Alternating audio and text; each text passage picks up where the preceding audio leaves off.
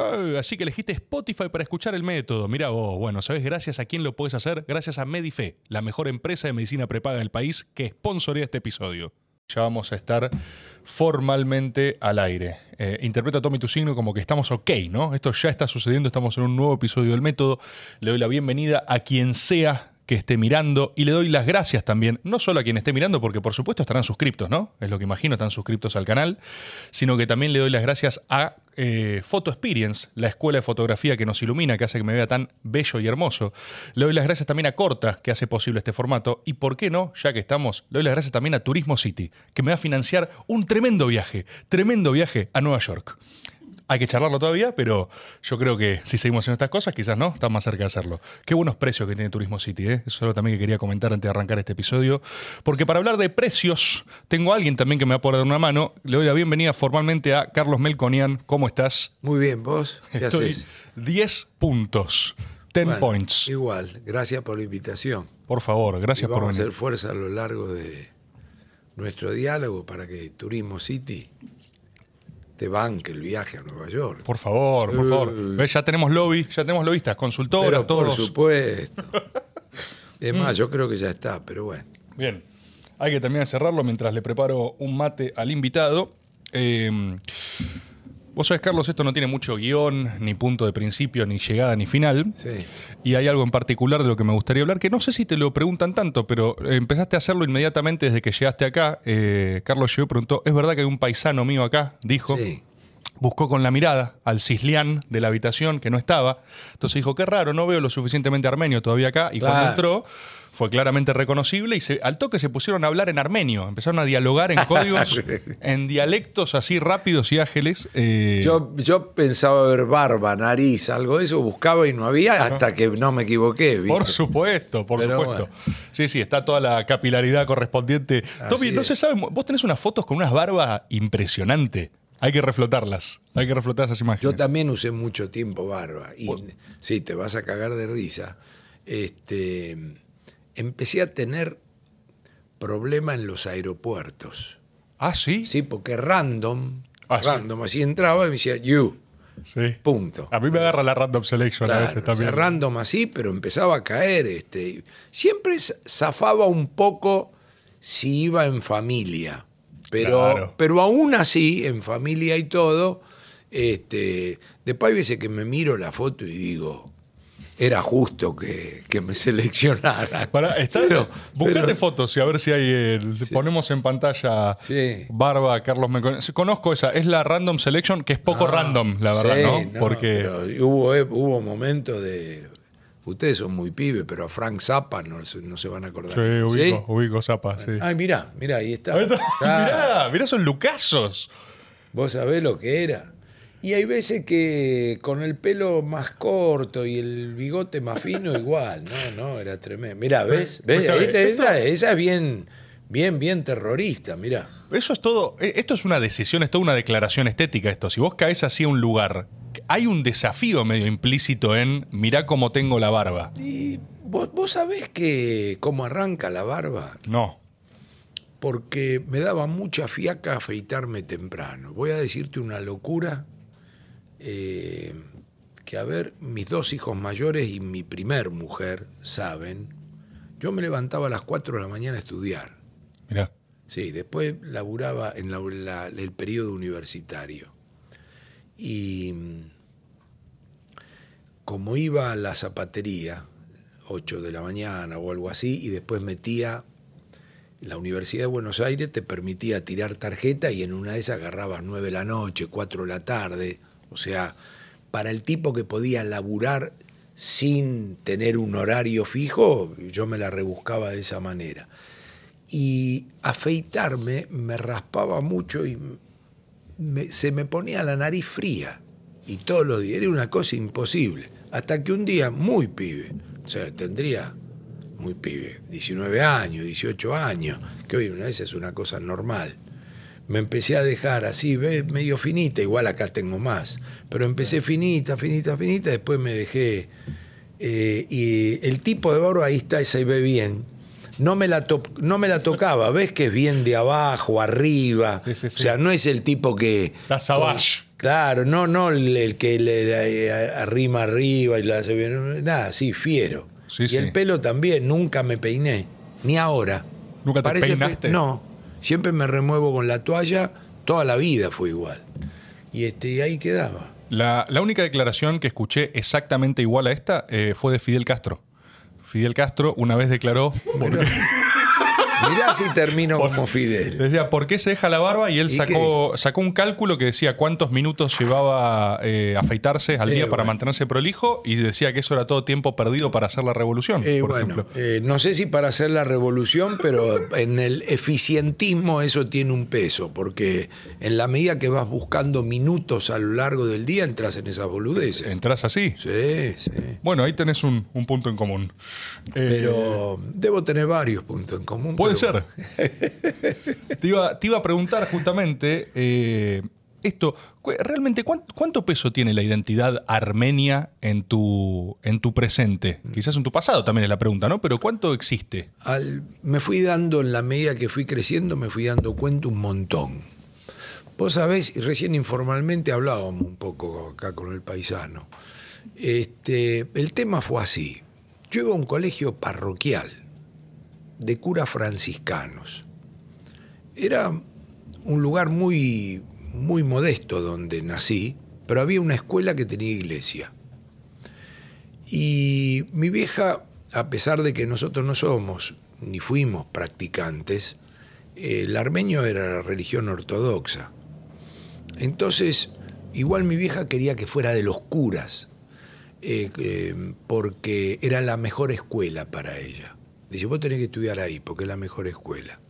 Y entonces, eh, así como, así fue la historia de, mm, eh, vinculada a, a tu pregunta, donde empecé en una escuela, los armenios diríamos, Castí, Argentina.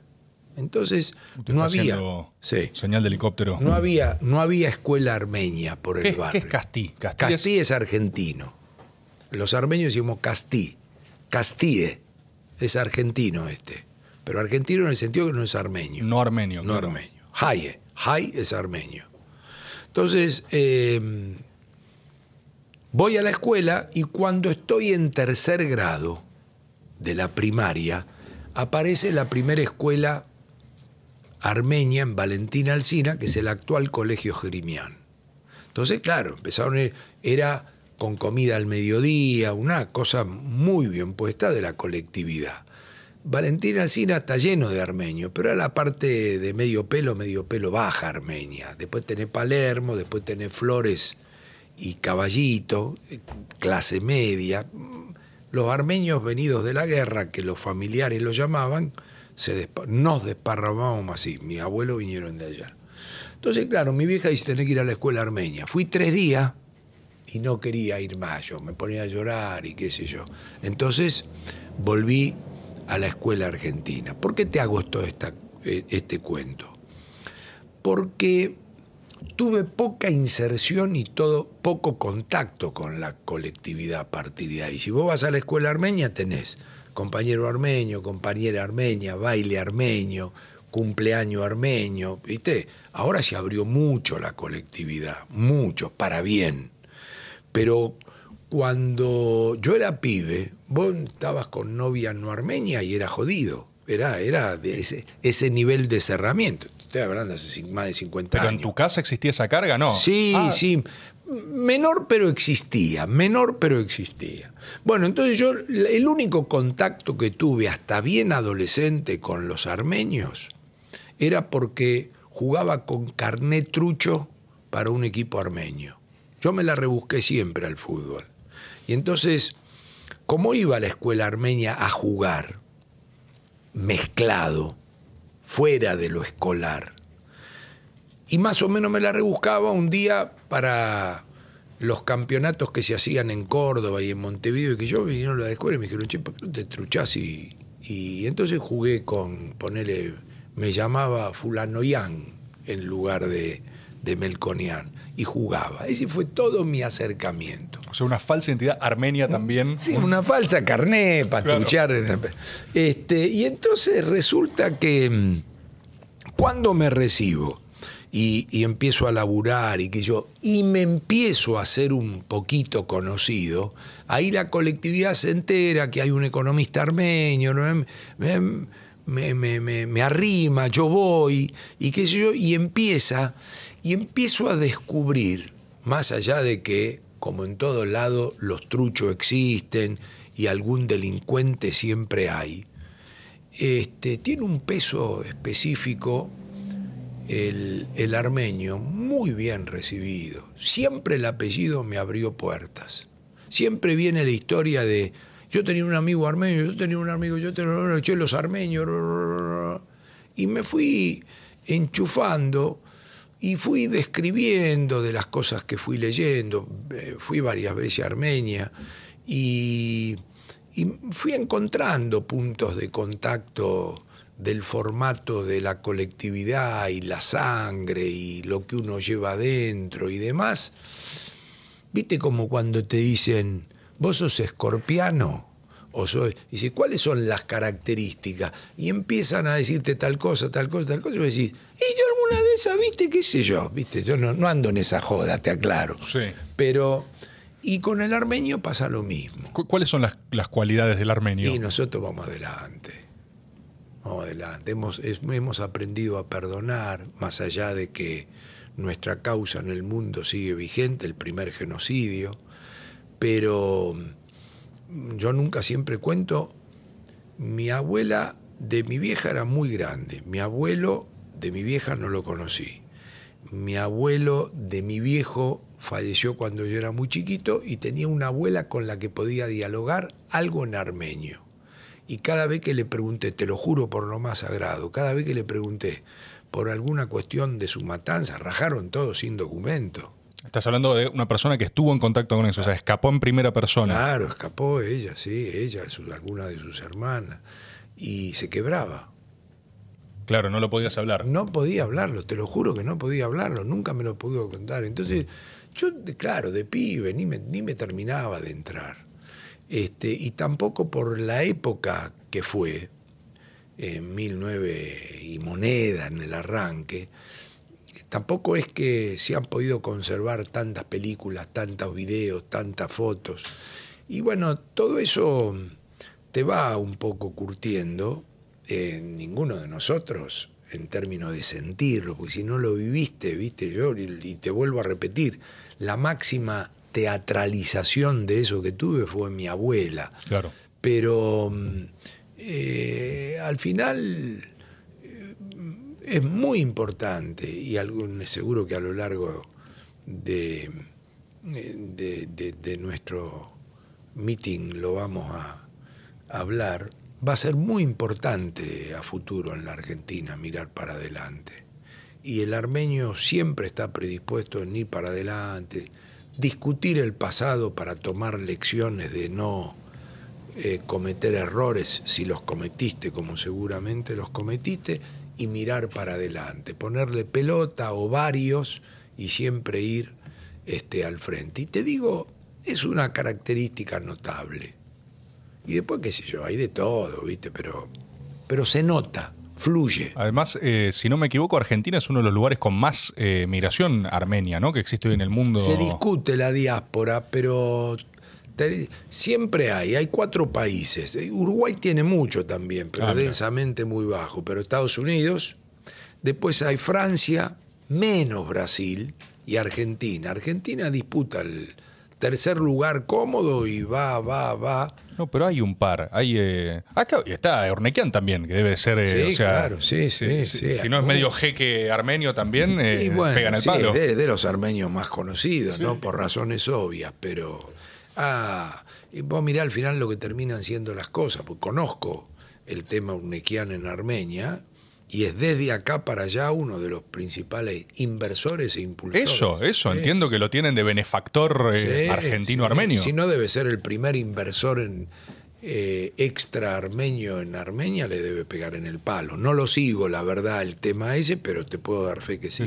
Y Argentina también es uno de los países que reconoció el genocidio también. de los primeros, sí, ya no me acuerdo si fue en la época de Alfonsín, me parece, pero, pero absolutamente sí y está bastante reconocido en el mundo. Ahí hay un tira y afloje con Alemania por su cercanía a Turquía y demás. Pero más allá de mantener encendida la causa armenia, si no va a parecer una contradicción. Mantener encendida la causa con mirar para adelante y saber olvidar. Las dos cosas. Las dos cosas. sí. Bueno, entonces, en términos constitutivos tuyos, eh, o sea, existió, pero quizás más ahora, o sea, fue un redescubrimiento más posterior Sí, que de... Más posterior. Y además vuelvo a repetirte un tema que se nota. En general, por eso te hice la aclaración de que alguna oveja negra siempre aparece, pero en general es una colectividad muy aceptada, muy reconocida, con poco quilombo. Mm. Tampoco estamos insertos, yo soy muy amigo de los paisanos también, porque tenemos historias parecidas con los judíos. Y ellos son más, este, tienen mayor penetración en gobiernos y demás. Tengo muchísimos amigos paisanos y, este, y esa es la, la diferencia que tenemos con ellos. Y pero que están, están más flojos ahí, les falta... Y bueno, somos más chicos, tenemos men- más historia, eh, porque fue el primer genocidio, este, pero ellos son más, en la Igual- diáspora son más. Igual si le estás compitiendo en genocidios es, es complicado ya agarrar y... No, no es el nuestro es vino primero. ¿eh? Vino primero. Es que es un dato de la realidad. Sí. El arca de Noé y toda la historia. Ellos se enojan, tenés razón, porque... te- No, no, totalmente, pero, pero es así. Eso Ah, anda, eh, Pero buena gente, muy amigos. son intercolectividades también. Sí, sí, ningún drama. Ah, a mí me parece interesante y además, eh, como toda cultura, ¿no? Hay como un refugio incluso desde lo... Lo, lo primero que le preguntaste a Tommy es si comía armenio. Sí, La categoría de Morphy. Bueno, que es cosa que me acuerdo de mis viejos y de otras casas armenias, pero lo noté mucho cuando fui a Armenia. Un formato de afecto es ofrecerte comida y durante todo el día morfás. Decir, caes a mi casa a las 10 de la mañana, te vas a las 10 de la noche y es morfi, morfi, morfi, No morfi. paraste de comer. Sí. Y es un formato de, de afecto y me enojo si no comes. Mirá, Sí. Una excelente. Sí, una cosa de ese tipo. Igual, este, te vuelvo a repetir, lo terminé de confirmar cuando viajé a Armenia. porque Allá. es- Sí, es, un- es una forma de, de- de recepción, de calidez. Pero bueno, muy lindo, qué sé yo. Tiempos, tiempos formativos. Tú, esta es una pregunta que me gusta hacer en general, Sí. siempre me entretiene, pero es, vos de chico querías ser, eh, vos sos economista Sí, hoy por hoy, sí. pero también eh, creo que no sos solo un economista, terminás siendo consultor, terminás siendo una figura de peso para determinados procesos en el Estado Mm. argentino, terminás siendo, eh, haciendo política, o sea, hay toda una figura alrededor de lo que hiciste. ¿Vos te acordás si de chico querías ser eso? O sea, si vos de chico querías ser economista, por ejemplo, querías ser... Me acuerdo perfectamente de lo que quería hacer y cómo salió economista, perfectamente. ¿Cómo fue? Mirá, primero, no fui un pibe que tenía deliberadamente en la cabeza lo que quería hacer. Sí fui muy buen alumno siempre, muy, muy, muy, de- te lo digo de verdad, me chupo un huevo, te lo digo de verdad, bien, muy. Eh, primaria, secundaria y universitaria. Después posgrado, pero, pero digamos, me acuerdo perfecto de todo eso. Y era muy quilombero. Ok, ¿qué, qué es muy quilombero? Dame el contenido de tu quilombo. En, en la primaria quilombero, siempre con alguna pátina de, de liderazgo, pero en la primaria no hay mucho espacio para hacer quilombo. En la secundaria, quilombero en términos de liderazgo, ya empezás a tener motivos para ser de un grupo, del otro, y tenés que hablar con este, y que yo, empieza la recaudación para el viaje a Bariloche. Empezó un fenómeno muy importante. Eh, conviví eh, la escuela secundaria con una parte, eh, aunque de democracia, medio oscura para la educación, que fue la parte final de Isabel Perón y, Y, este, y teníamos un conflicto en la escuela técnica de Avellaneda, a la que fui porque iban todos los pibes, y se usaba ir a la escuela industrial para tener un oficio. Claro. Entonces ya de ahí date cuenta que estaba en bola respecto a lo que me preguntaste, porque fui a hacer el tablero de electricidad, la jarra de hojalata, ajuste, que era limar. Viendo de qué laburar, digamos. Claro, sí, sí, era lo que se tira. Porque vos, digamos, eh, bachilleres eran los tipos que tenían decidido que iban a ir a la universidad y que era cultura general. Comerciales que quería ser perito mercantil o contador. Industrial ibas a tener un oficio. Yo termino en la escuela parroquial, se abre el juego de a qué colegio vas a ir. Esto no es un reproche, pero mis viejos en particular y los padres en general del lugar donde nacimos y de la escuela a la que fuimos y demás, no eran los padres de hoy que dice, no, quiero ver dónde anoto a mi hijo la secundaria, se abrió. Faltaban tres días para terminar y no sabíamos ni dónde carajo íbamos a ir. Entonces yo digo, y este va acá, y este va acá, y este va acá, eran los amigos de la primaria. Digo, voy al industrial de Avellaneda. Claro. La ENET número 6, Ángel Gallardo. Y entonces arranco ahí. Vos me decís, ¿qué querés ser? Entonces, vuelvo a Isabel y ese periodo. Se arma una galleta porque no le quieren reconocer oficio a los técnicos mecánicos, a los maestros mayores de obra y demás. Se arma el quilombo estudiantil. Tomamos la escuela. Mirá. Claro, sí, sí, yo encabezaba todo ese... Tomaste tu escuela. En tercer año. E iba a las reuniones de los pibes de sexto año y agarraba al chamullo. ¿Entendés?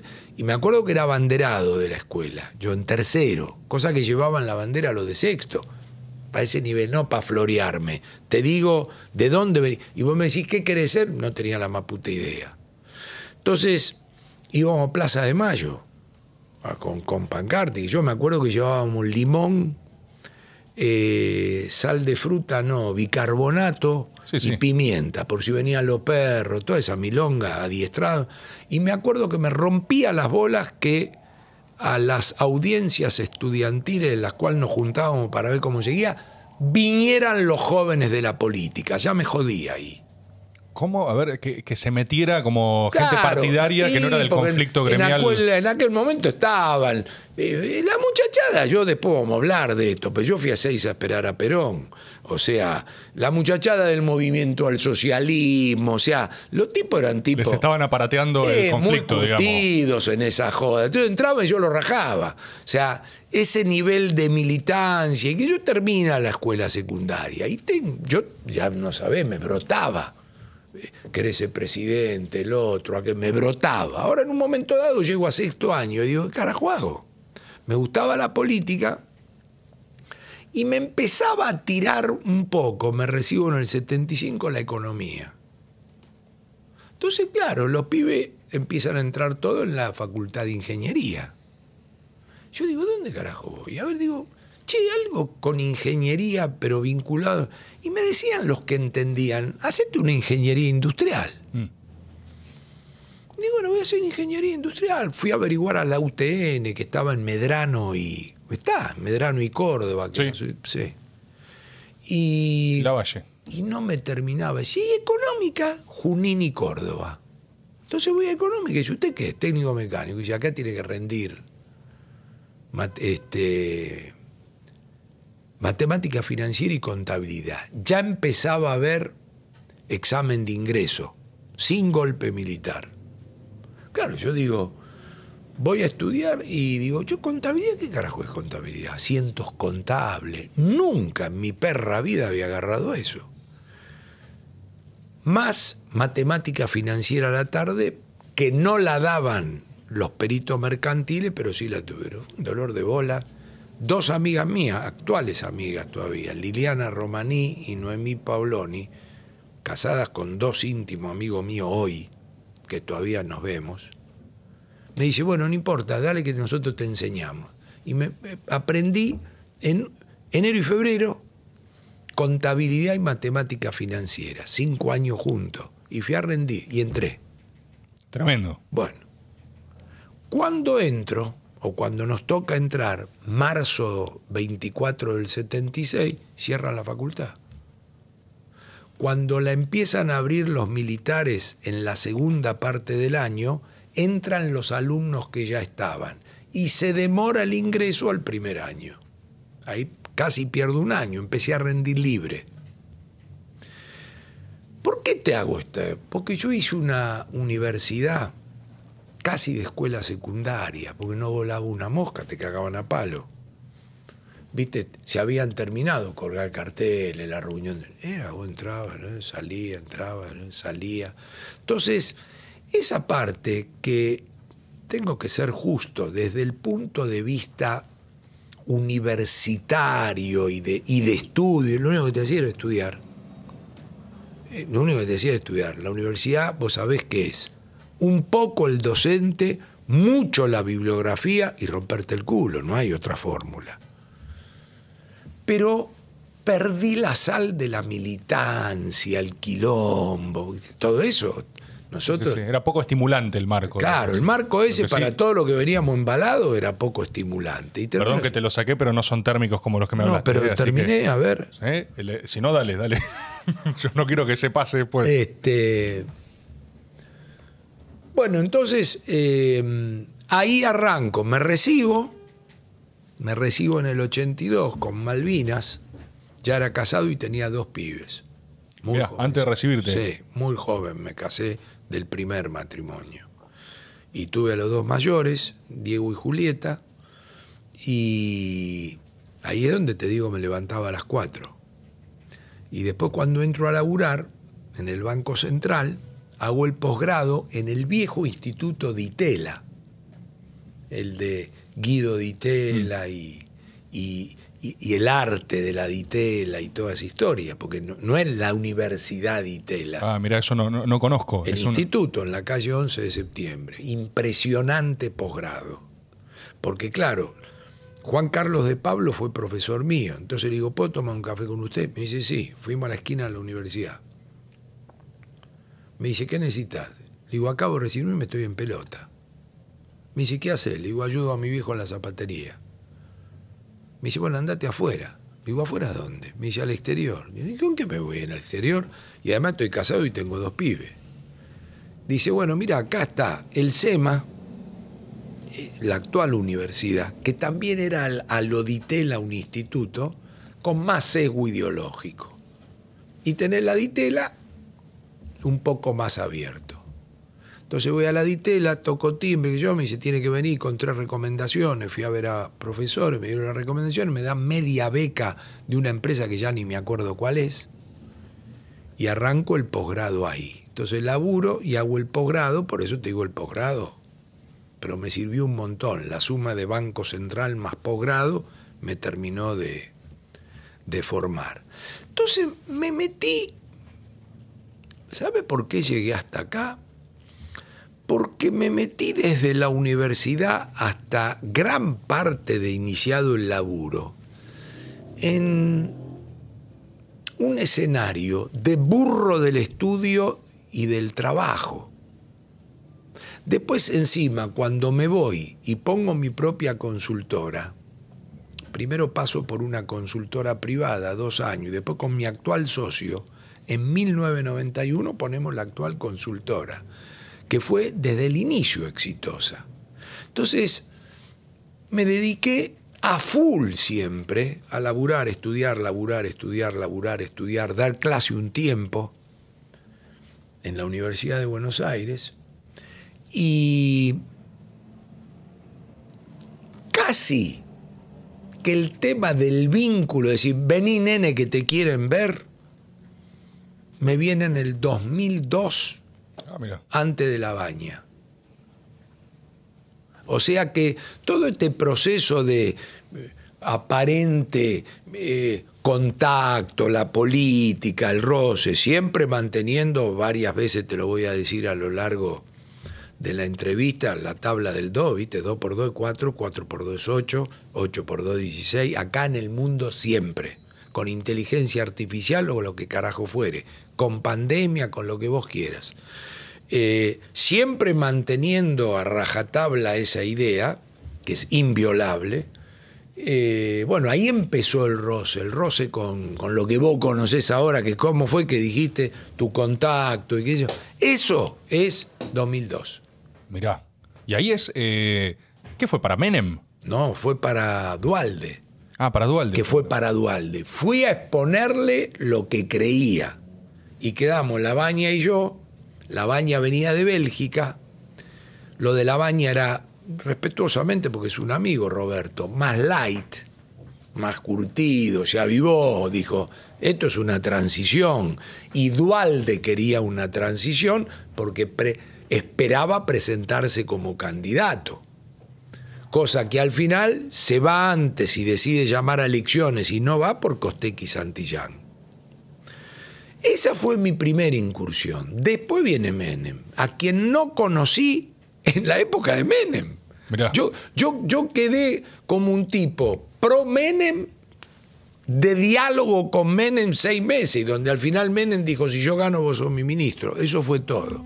Por eso aquellos que participaron en varios gobiernos de verdad y como una anguila y un panqueque saben zafar, los admiro. O sea, puedo decir que quedaste, claro. A ver. No, quedé no, y además te digo, después podemos hablar de todos los gobiernos, de todos los presidentes, y no tengo ningún drama, te aclaro. Pero te quiero decir, yo nunca fui funcionario, excepto un año con Macri. Claro, con Macri en, Presidente del Banco Nación, un año.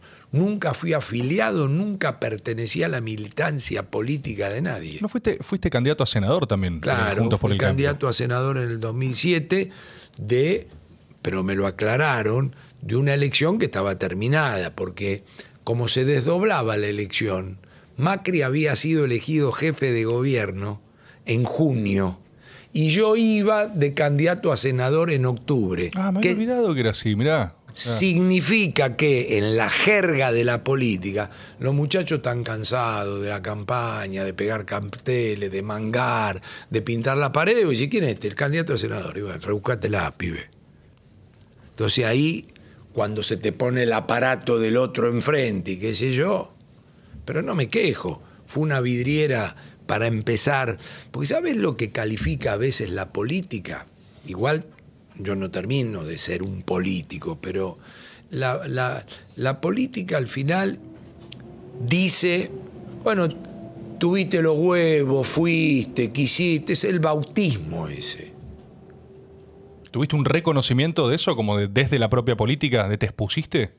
No, reconocimiento no, pero Mauricio Macri, jefe de gobierno en su momento, eh, más de una vez, siempre me ofreció algún puesto vinculado a lo estrictamente profesional y yo siempre debo reconocer, no, no le echo asco, tuve un gran costo de oportunidad en abandonar lo que yo hago, porque a mí siempre me fue muy bien en el sector privado en términos profesionales y económicos. Ah, es más guita como consultor que como... Pero laburando y con pasión.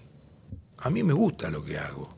Y te digo, es 24 por 7 de la zapatería se aprende que al cliente le tenés que contestar en cualquier momento. No puede entrar una persona a la zapatería y irse sin comprar. Este, ese aspecto comercial está y el valor agregado, ese servicio está. Y además este es un laburo que si no lo haces con pasión y lo haces a dejano, yo creo que todo lo hará laburo, pero este en particular, es como que vos dentro de 30 años estés con el micrófono y estás como ahora. ¿Cómo? Enchufado, con ganas, a las 6, a las 7, a las 9, a las 11. No te puedo decir te va a dar la vida en eso, pero entonces yo digo, me acuerdo que siempre le he dicho a Macri y cumplí, si algún día vas a la nación te acompaño. Digo con Macri porque fue la persona en la política a la que arrimé justo en el 2006-2007. Y desde fuera de la política, un día nos cruzamos en un estudio de televisión y él era presidente de Boca. Y yo quería ser presidente de Racing. Y él me dijo, no estás en pedo. Vos querías ser... ¿Qué sé yo? Ponele. Y entonces digo, che, contame que te Y un día me invitó a desayunar a la casa y ahí arrimé. Y después este, eh, eh, participé hasta el 2015, lo acompañé 14 y 15 viernes y sábado la campaña, donde íbamos tres o cuatro personas.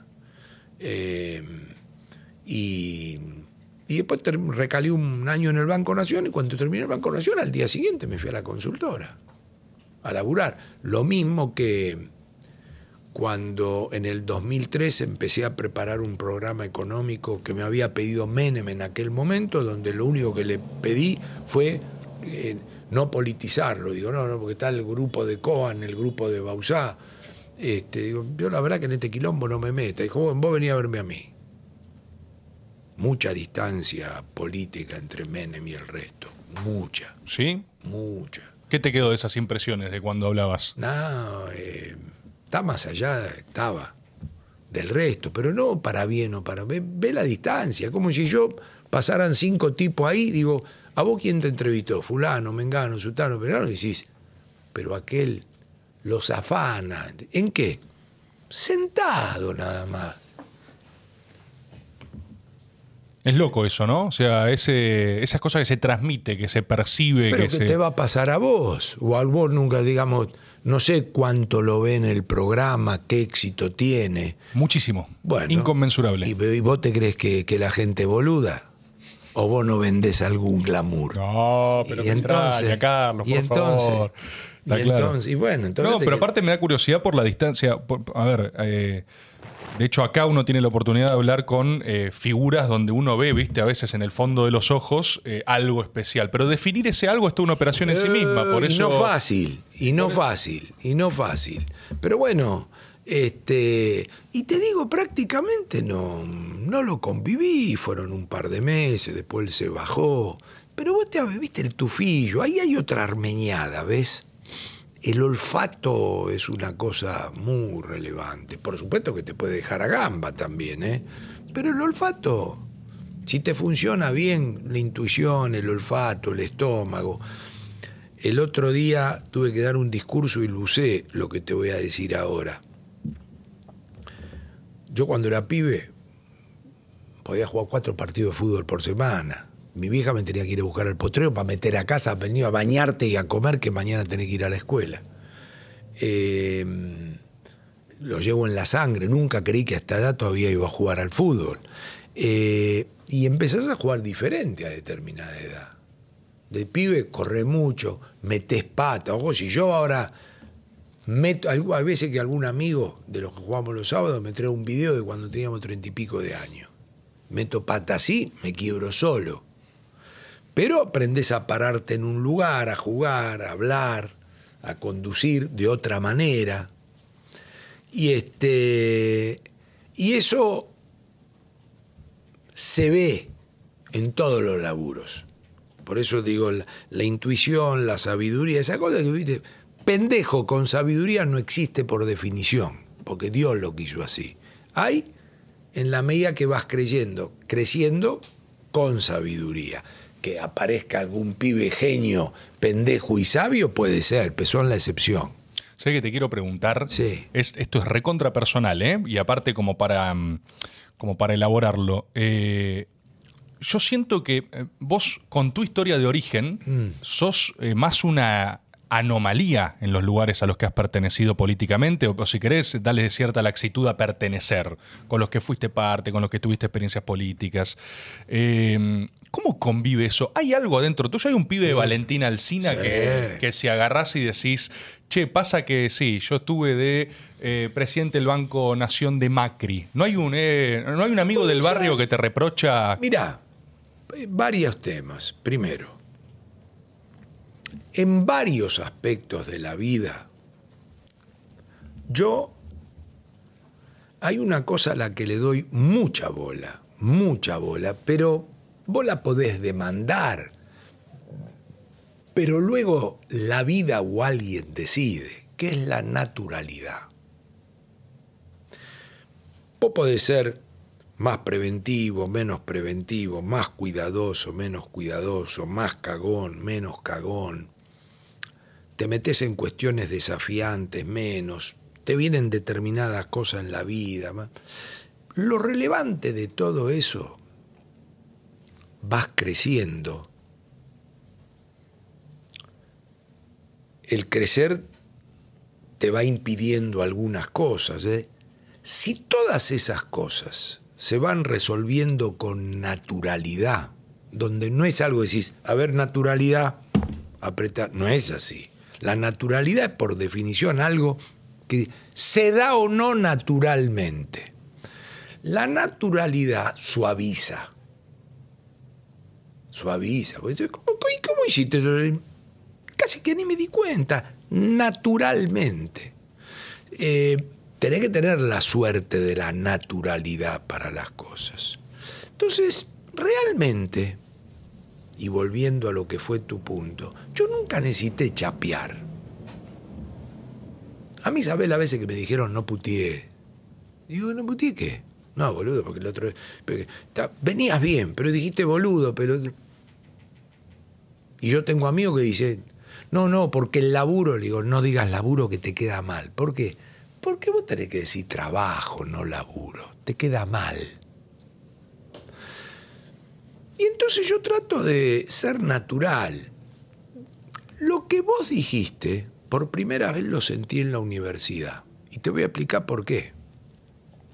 Las aulas donde estudiabas para contador en la Universidad de Buenos Aires había 400 tipos. Y en las aulas donde se estudiaba para licenciatura en economía, que recién arrancaba, eran 40 tipos. Y en general eran tipos, yo no hago discriminación social, pero eran tipos como que de familia, los compañeros de familia, pero no de familia pitucones, de familia donde ya venía algún graduado, ya el viejo era doctor en economía, el tío tenía un estudio. Entonces, y eso se notaba. Y algún día me lo hicieron. de nuevo la naturalidad. Es decir, yo veía que tres, cuatro tipos eran un grupo, tres, cuatro eran un grupo, pero como que venía de afuera de la universidad ese grupo. Y yo estaba solitario ahí pero después te vas conectando y que yo. Eso ya lo noté en la universidad. Y después te pasa.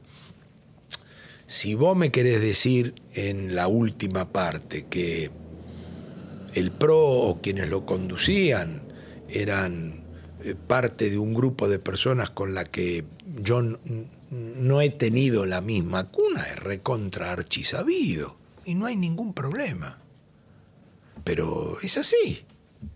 Este, y las cosas son así, y, este, y no, hay, no hay ningún problema, uno tiene que tener la mente abierta. ¿Y cuál es tu, por ejemplo, eh, eh, yo creo que ahora, y en gran parte creo que hay que atribuírselo al fenómeno de Miley, ¿eh? o por lo menos esa es mi interpretación, que hay ahora una suerte de, qué sé yo, términos como escuela austríaca, es ahora algo que existe, o sea, en el lenguaje común de medios o de discusión o de lo que sea, que antes creo que a todo el mundo no le podría parecer más marginal si uno es o no de la escuela austríaca o de la escuela de Chicago, por ejemplo. Pero, eh, ¿cuál es no, Chicago no. Austríaco puede ser. ¿Cuál es eso? ¿Tu, pensamiento económico, si uno tuviera que rotular lo que ¿qué sos? No, yo soy en la vida, en la vida un liberal. Sí. En la vida un liberal es que vos con tu culo haces lo que se te canta a las pelotas. Y lo único que tenés que estar es sujeto a derecho. La ley está para cumplirse. Pero yo soy un demócrata liberal. Y mm, económicamente hablando, soy una persona de libre mercado que no le hace asco a la heterodoxia si hay que aplicarla. Pero tiene que haber ley. Ok. Tiene que haber ley y tiene que haber flexibilidad y pragmatismo. No me llevo con la grieta, nunca me llevé. No porque ahora se armó, nunca me llevé. Abierto.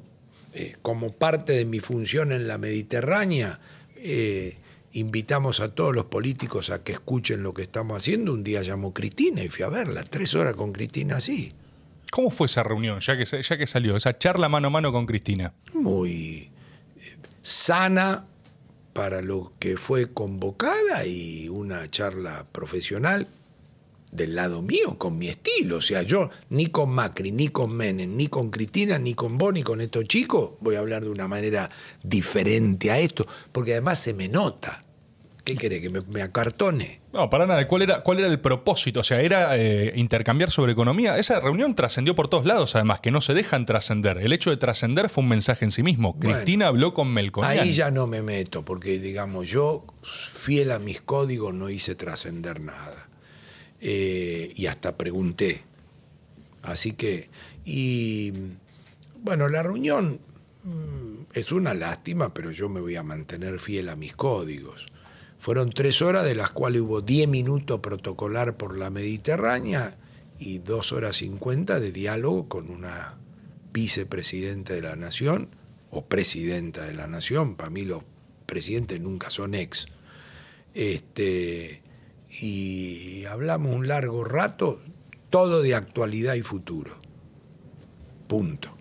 Bueno, Cristina tiene esta preocupación, ¿no? De la, lo dice cada vez que puede que habla, de la economía bimonetaria y de todo ese esquema. Sí. ¿Hay puntos de acuerdo en tu pensamiento con Cristina? Es que no se pusieron arriba de la mesa los puntos de acuerdo, porque no fue vos que pensás, yo que pienso y yo pienso lo mismo. y Es abierto. ¿Qué pensás de tal cosa, tal cosa? ¿Y te parece que tal cosa? Puede ser. Y esto es así. ¿Y cómo ves? Así. Siempre, siempre sin doble discurso. Vos vas a verme en la tele acá o con los clientes decir lo mismo, de repente con tonos diferentes, con énfasis diferente. No hay doble discurso, es más fuerte que uno. Siempre respeto, educación, a lo sumo las palabras estas, pero no, boludo, pelotudo y qué sé yo. Claro, es eso, es poner en común cómo la ves, digamos.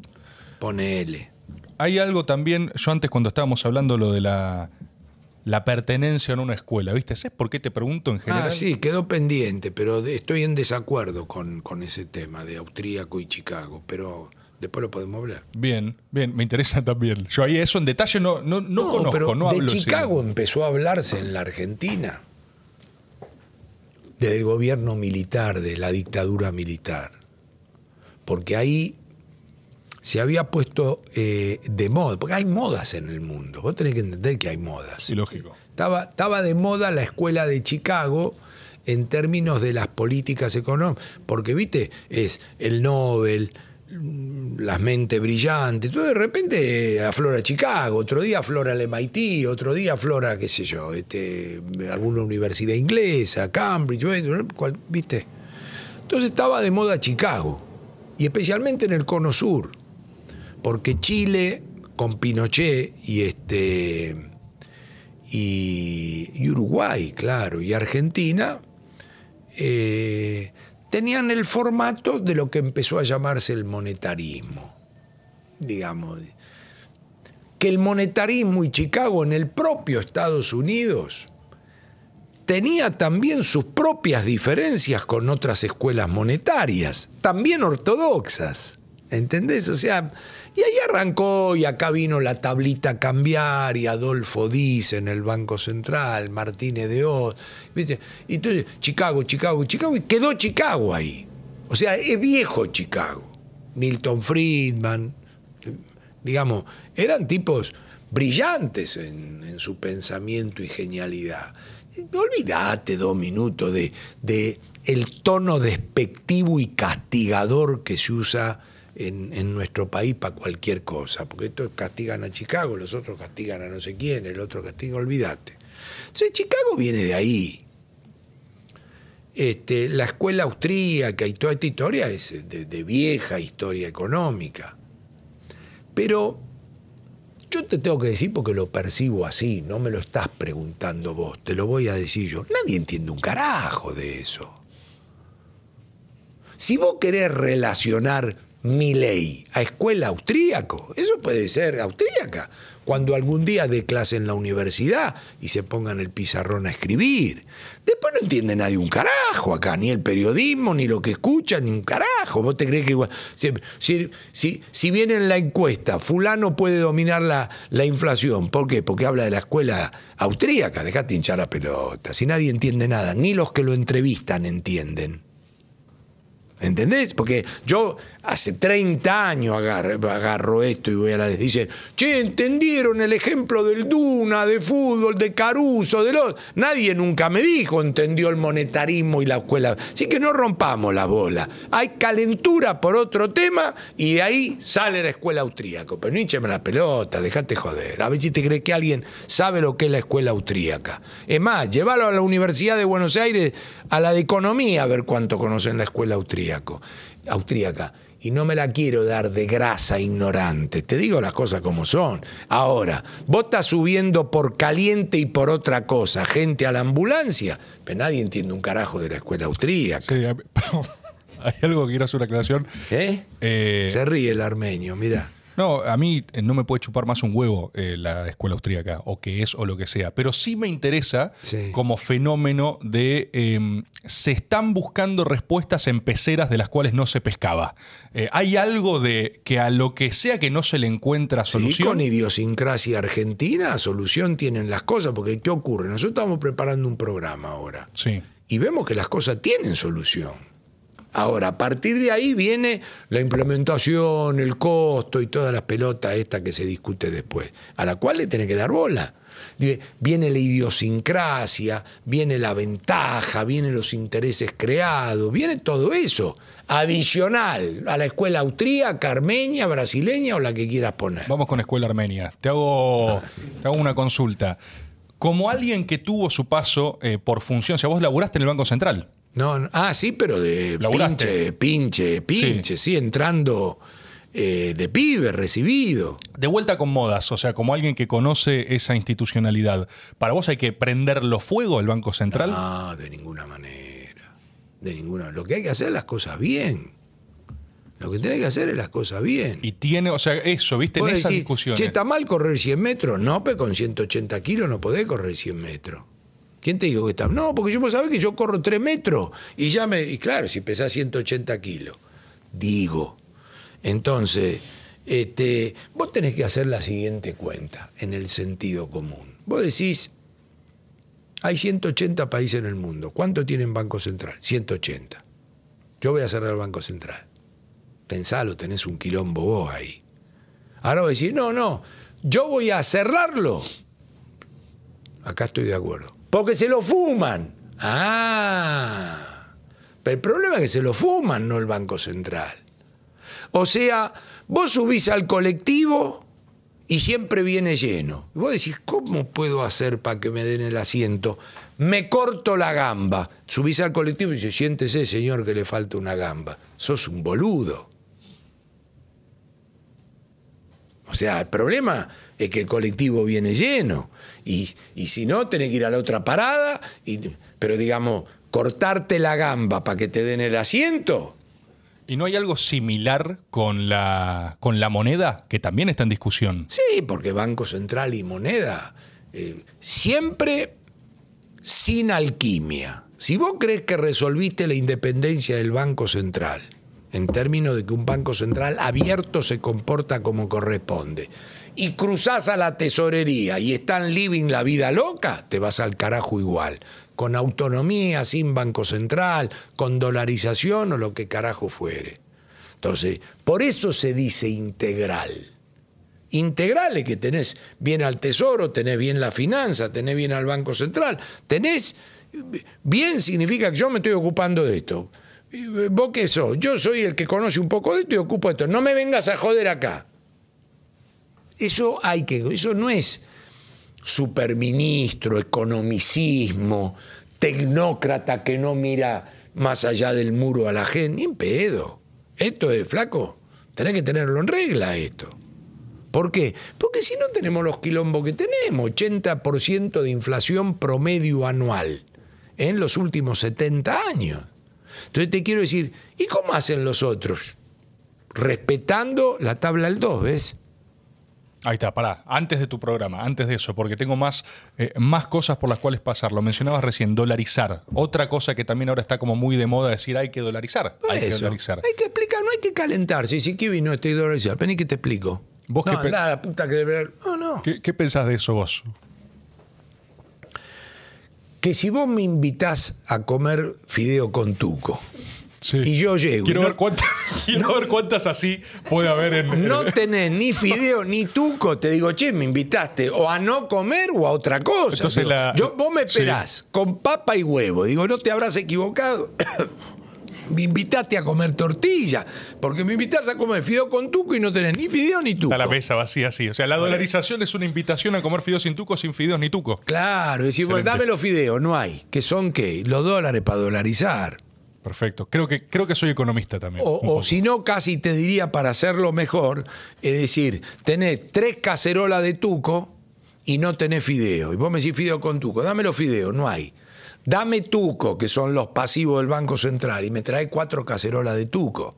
Entonces yo digo, no tiene que machear el fideo con el tuco.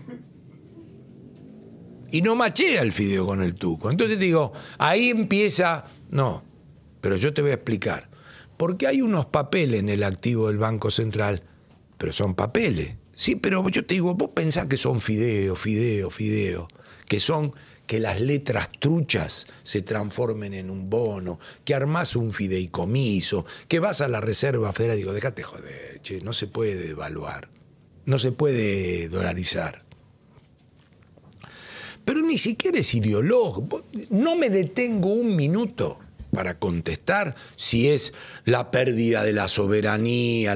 Después tiene, si acá estuviéramos ahora en un seminario universitario tres días discutiendo pros y cons de la dolarización, haríamos un encuentro técnico. ¿Que consiste en qué? A ver, alumno Tomás, venga. Dígame una cosa, si usted dolarizó y Brasil devalúa, que significa que los productos brasileños se abaratan, y usted le compra a Brasil, y Brasil vende algún producto donde compite con... ¿Qué va a hacer usted? Se lo va a meter en el orto el producto suyo. Pues dice, no, no, voy a salir a correr y bajar 10 kilos más y ser competitivo, porque yo voy a... emper-". Sí, pero los brasileños lo hacen devaluando sin irse al carajo y sin que pase a los precios. ¿Por qué? Bueno, porque como no tuvieron la historia argentina, no están dolarizados, no tienen bimonetariedad, y entonces devalúan un poco y no va a precios. Entonces ganan competitividad devaluando y vos estás atado de pie y mano. Es una enfermedad que tenés, que la provocaron los que gobiernan en la los que gobernaron todos estos 80 años en la Argentina. Entonces vos decís, tenés razón, tengo un problema y acá es más jodido, pero sigamos buscando la solución. Porque vos, ¿qué, qué hace con la dolarización? Pero ahí estamos en un encuentro universitario, donde yo te dije y te puse arriba de la mesa cómo resolvés un problema de perder política monetaria, de perder competitividad con Brasil, cosa que el fan dolarizador te contesta cualquier boludez. Te explico por qué. Porque yo me he reunido con los dolarizadores. Digo, el pragmático, escucha a todo el mundo. Y dice, tenés razón, me equivoqué, volvés, te juntás con tu equipo. Che, vos sabés que a José le escuché decir algo interesante. ¿Por qué no vamos ahí? ¿Por qué no escuchamos? Eso es escuchar, eso es tener sentido común. Ni panqueque, ni, ni- Eso es un equipo que dice, pica esto de acá, agarra esto de allá, porque estamos buscando la fórmula de la bomba atómica. Entonces, universitario. Ahora voy a decir, no, no, no, concreto. Vamos a agarrar la manija. Sí, fideo con tuco. Otra vez. Dame fideo, no hay. No tenemos ni para arrancar. Los depósitos en pesos. No, durante la noche se convierten en dólares. Sí, sí. ¿Lo puedo ir a sacar mañana yo? Ah, no, porque en Ecuador, en Ecuador las pelotas. En Ecuador, antes de la dolarización, ya se habían mandado un zafarrancho en el mercado bancario. Se expliquemos las cosas como son. Conmigo no, varones. ¿Entendés? Ahora, después yo me siento y escucho todo lo que vos quieras. ¿Vos te crees que yo voy a encontrar el maná del cielo en la dolarización y, y no me lo voy a afanar? ¿No voy a ser tan pelotudo de tener la solución ahí y no agarrarla? Si nosotros lo único que queremos que le vaya bien a la Argentina. Si uno eh, siguiese esa lógica, ¿no? Vos llamás la de los dolarizadores. Eh, Pero no te, te aclaro una cosa, ¿eh? no Sí. lo pongamos en términos de los dólares, no tengo nada. Son todos muy buena gente. vamos con el instrumento entonces Perdóname, nomás. extraordinarios profesionales. Y entienden de lo que hablan, pero son dogmáticos, como los dogmáticos que pasaron por el Banco Central hace tres o cuatro años. Si yo no digo lo, lo de River son tal cosa, es River, Boca, Racing, cada uno tenemos pros y cons. Entonces te digo, son buenos tipos, entienden su tema, lo han estudiado, pero no cierra ni con cola para la Argentina de hoy, para este banco. Ahora me decís, viene un gran quilombo, corremos todo y quedó dolarizada la economía de facto.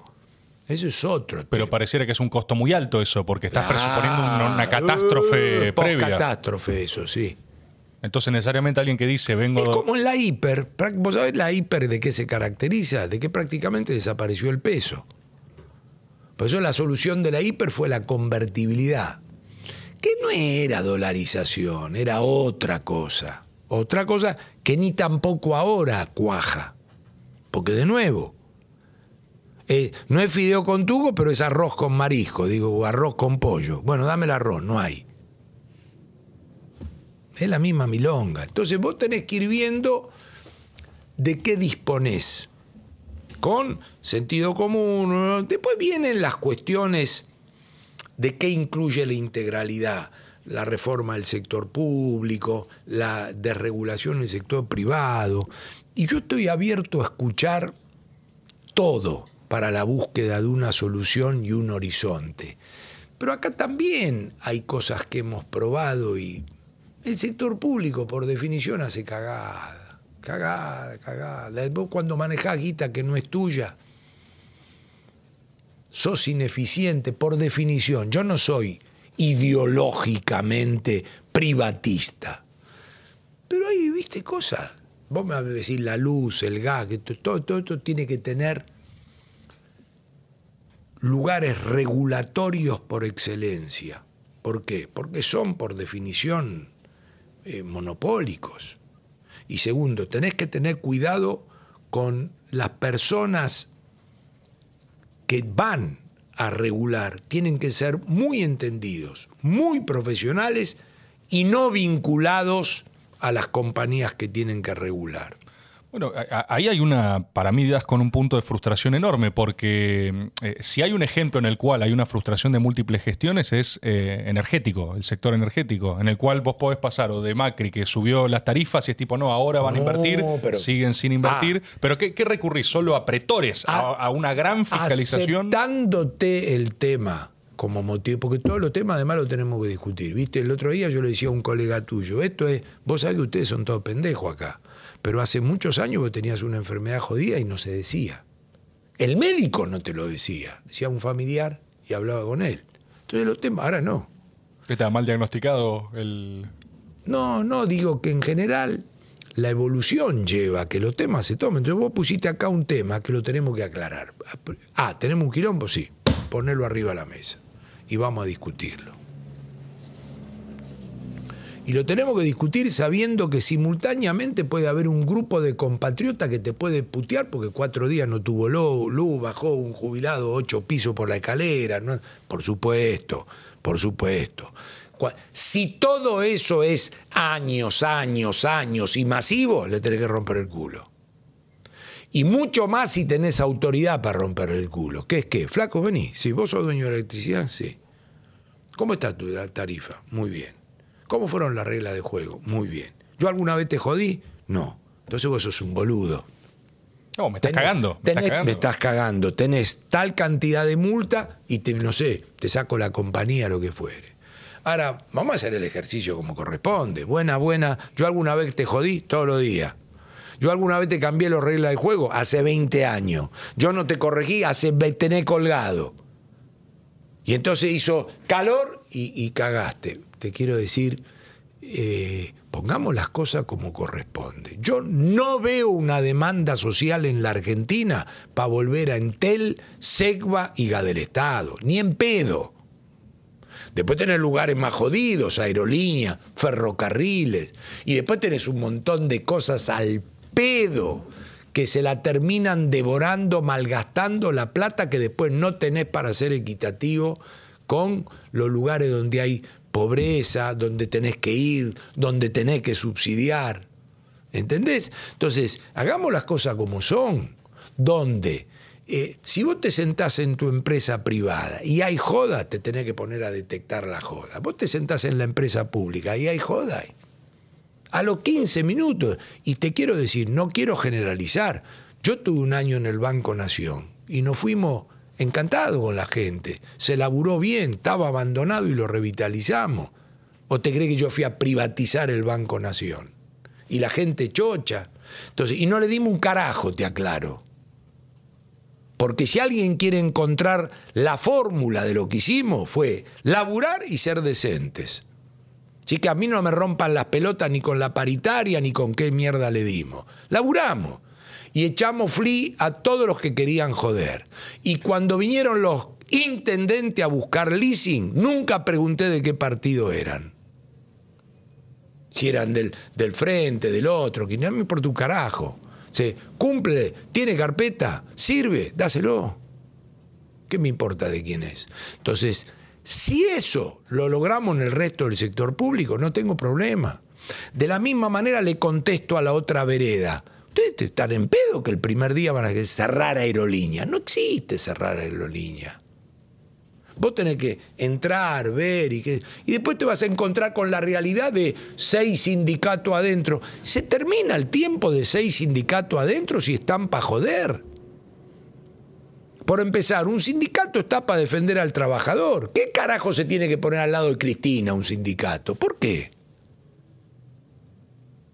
¿Entendés? Entonces, si estamos evolucionando, vamos para allá.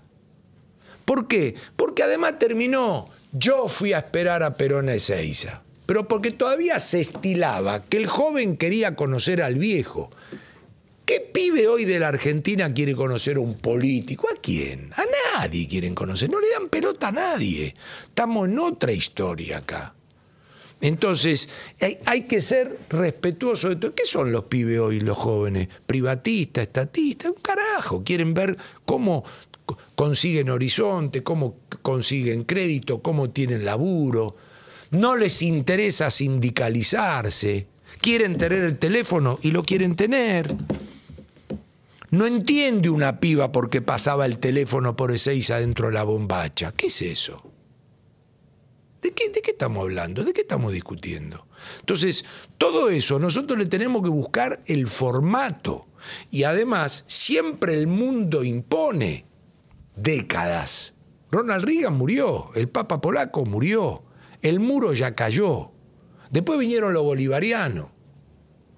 Ahora viene el género, lo verde. ¿Qué, qué, qué tenés que hacer? Tenés que ir viendo. Carlitos, ¿Te prostituiste? No.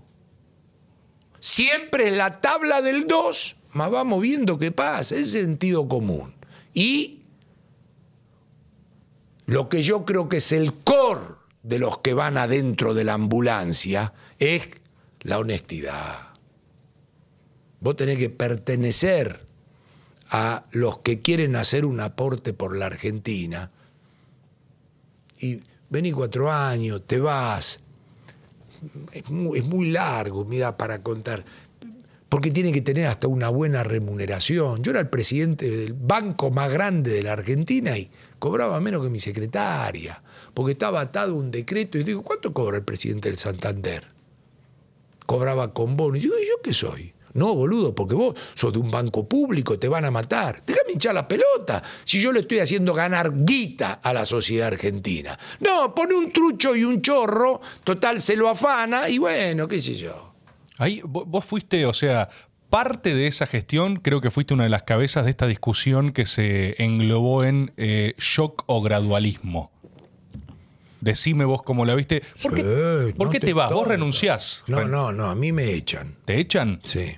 Pero me piden la renuncia, va. ¿Quién?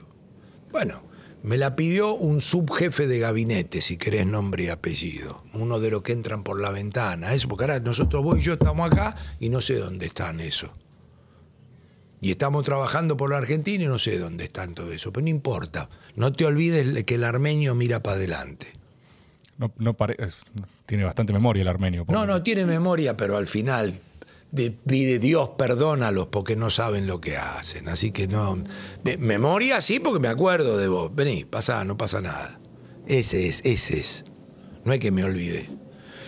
Em, pero me sacaste de. Choco gradualismo. yo escribí un libro, nunca existió choco gradualismo. Vos sabés que todas esas hay veces que hay que trascienden cosas. Vos cuando decís en un momento, no, no es cierto, dice, ¿qué quiere que diga, boludo? Que sí. No, yo te digo, fue así. No, nunca existió. Y además no solo no existió, que se hizo al revés. Acá tenemos que entrar en una technicality, si querés, finita, ¿no? De la escuela austríaca. Technicality para que se entienda. Se estila o se estilaba para el periodo que vivía el 2015, que vos tenías que ser muy austero y muy shock, si querés, en lo fiscal y laxo en lo monetario. En el sentido de, mirá, voy a cortar el déficit fiscal, el verdadero core de la tasa de inflación, pero voy a lubricar a los bancos central americanos con política monetaria. Vos tira plata monetaria en el sentido de aliviar, bajar la tasa de interés y exigir lo fiscal, que es donde tenés que ajustar. Se hizo lo contrario. Se fue laxo en lo fiscal, financiado con deuda externa, y fue muy ortodoxo y severo. Lo termina de matar a la economía. Solo esas severidades en, los 80 la pudo cumplir un hombre que se llamó Volcker en la Reserva Federal Americana, que el tipo a pura tasa de interés, donde tenía que valer lo que era, bajó la tasa de inflación que dejó Jimmy Carter y entregó la economía estabilizada a Ronald Reagan. Entonces, pero eso lo pueden hacer los americanos. ¿En qué sentido? En que se la bancan. ¿Por qué? Porque te quebró. Y si quebró, flaco, acá estás en Estados Unidos. Si quebraste, viene ella atrás tuyo. ¿Cuál es el dilema? Pero esto no es Estados Unidos. Entonces, no solo ese debate no existió, sino que lo que se aplicó fue roño. Pero de nuevo, ¿sabe para qué sirve eso? No para meter el dedo y seguir escarbando, sino para tomar lecciones de qué es lo que vamos aprendiendo que no se debe hacer por ejemplo, de este gobierno hay un montón, que yo todo el, candombe de precios relativos, del tipo de cambio, montones de cosas. No hay ningún plan de estabilización que pueda lanzarse antes que los melones estén acomodados en la caja del camión. Si no, con uno en el techo, tres acá, cuatro en el piso, dos en el asiento, ¿cómo querés, cómo querés largar? Entonces, tiene que correr mucho agua bajo el puente en este periodo de transición 1, lo llamo yo, filosófica y cultural. Todavía no empezó la transición 2, que es entre el que se va y el que viene, ni la 3, que es el que viene, que va a ser. Estamos en la filosófica y cultural, que es qué?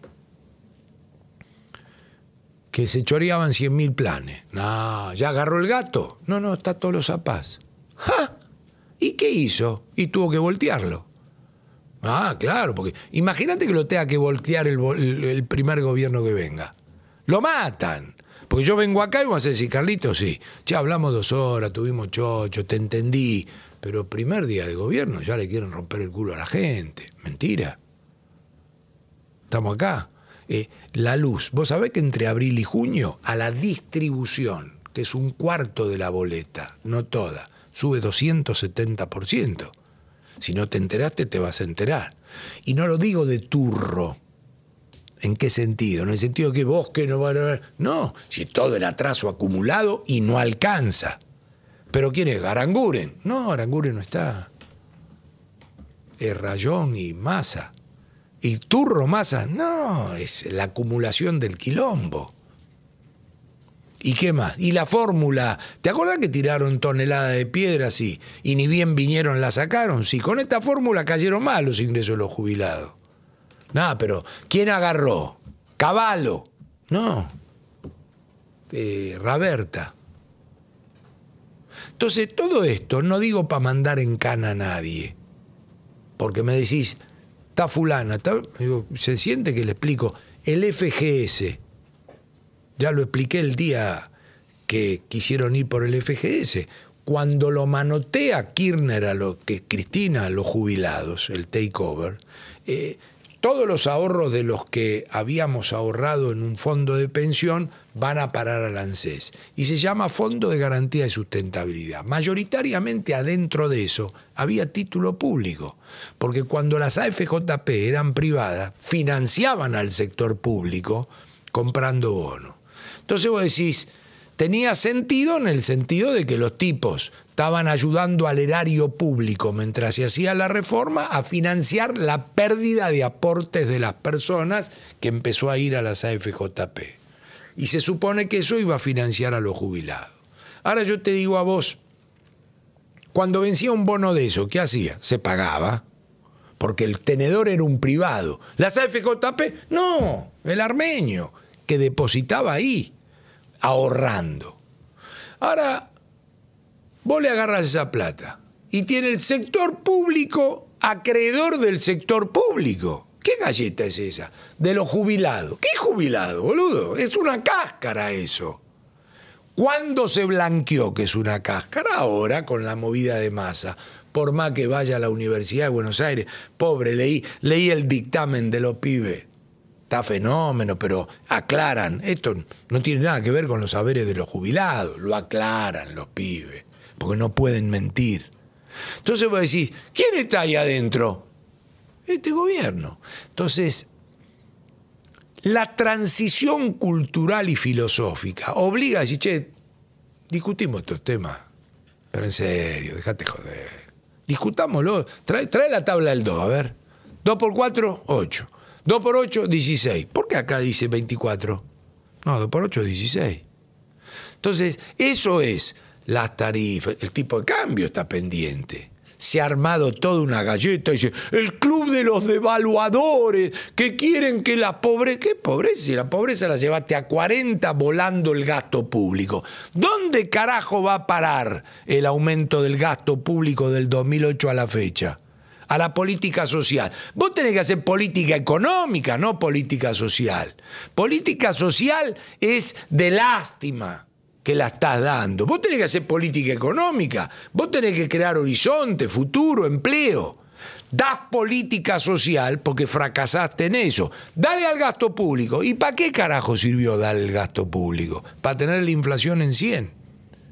Y no me quiero meter. Es la primera vez que no sé qué tiempo llevamos, me he metido en la transición filosófica o cultural, porque hemos hablado de la historia argentina. No tengo ánimo de pelearme con nadie. No de cagón, panqueque o de llevarme bien con todo el mundo, sino de saber que a la gente no le gusta eso. Y, y, te digo, no es falta de pelotas, de valentía, de halcón o de paloma. La gente no quiere eso. Y esto no es, entonces vos pensás como la reta. No, yo ya he dicho que veo a la reta, veo a Patricia, veo al otro, veo al otro, veo a aquel, veo a Schiaretti y fui a ver a Cristina. Y voy a ver a todo lo que tenga que ver. Pero la tabla del 2, Sí, pero tenés que ser un poquitito flexible, porque viste que acá estos no son, eh, ustedes son técnicos, no, no soy técnico en las pelotas, pero la tabla del 2 es la tabla del 2. Pasemos a tus recetarios. La, sensación que tengo yo, lo hablé acá mismo con otros profesionales de la economía también a los que les transmitía la misma frustración. No, no, nunca, te pido disculpas, pero nunca vi de profesional de la economía a quién, a quién recibí. Álvarez Agis. Álvarez Agis. Sí, lo conozco. Lo conozco, sí. Podría ser un cónclave para armar. Pueden venir los dos a hablar si Siempre Tenenbaum me rompe las pelotas, pero no estoy para el, debate de show, no estoy. Y además no, no es una cuestión de ideología, vuelvo a repetirte. ¿Qué cree que empiece diciéndote que era viceministro de Kisilov? No, en absoluto, al revés. Esto mismo que propones vos. Esto mismo que propones vos. Lo que le decía él. cuál es la diferencia? No está, pobre, no hablemos de Manuel si no está. Pero que yo hace ¿Qué? No, le mandamos un saludo si lo está mirando. Pero hace 30 años digo lo mismo yo.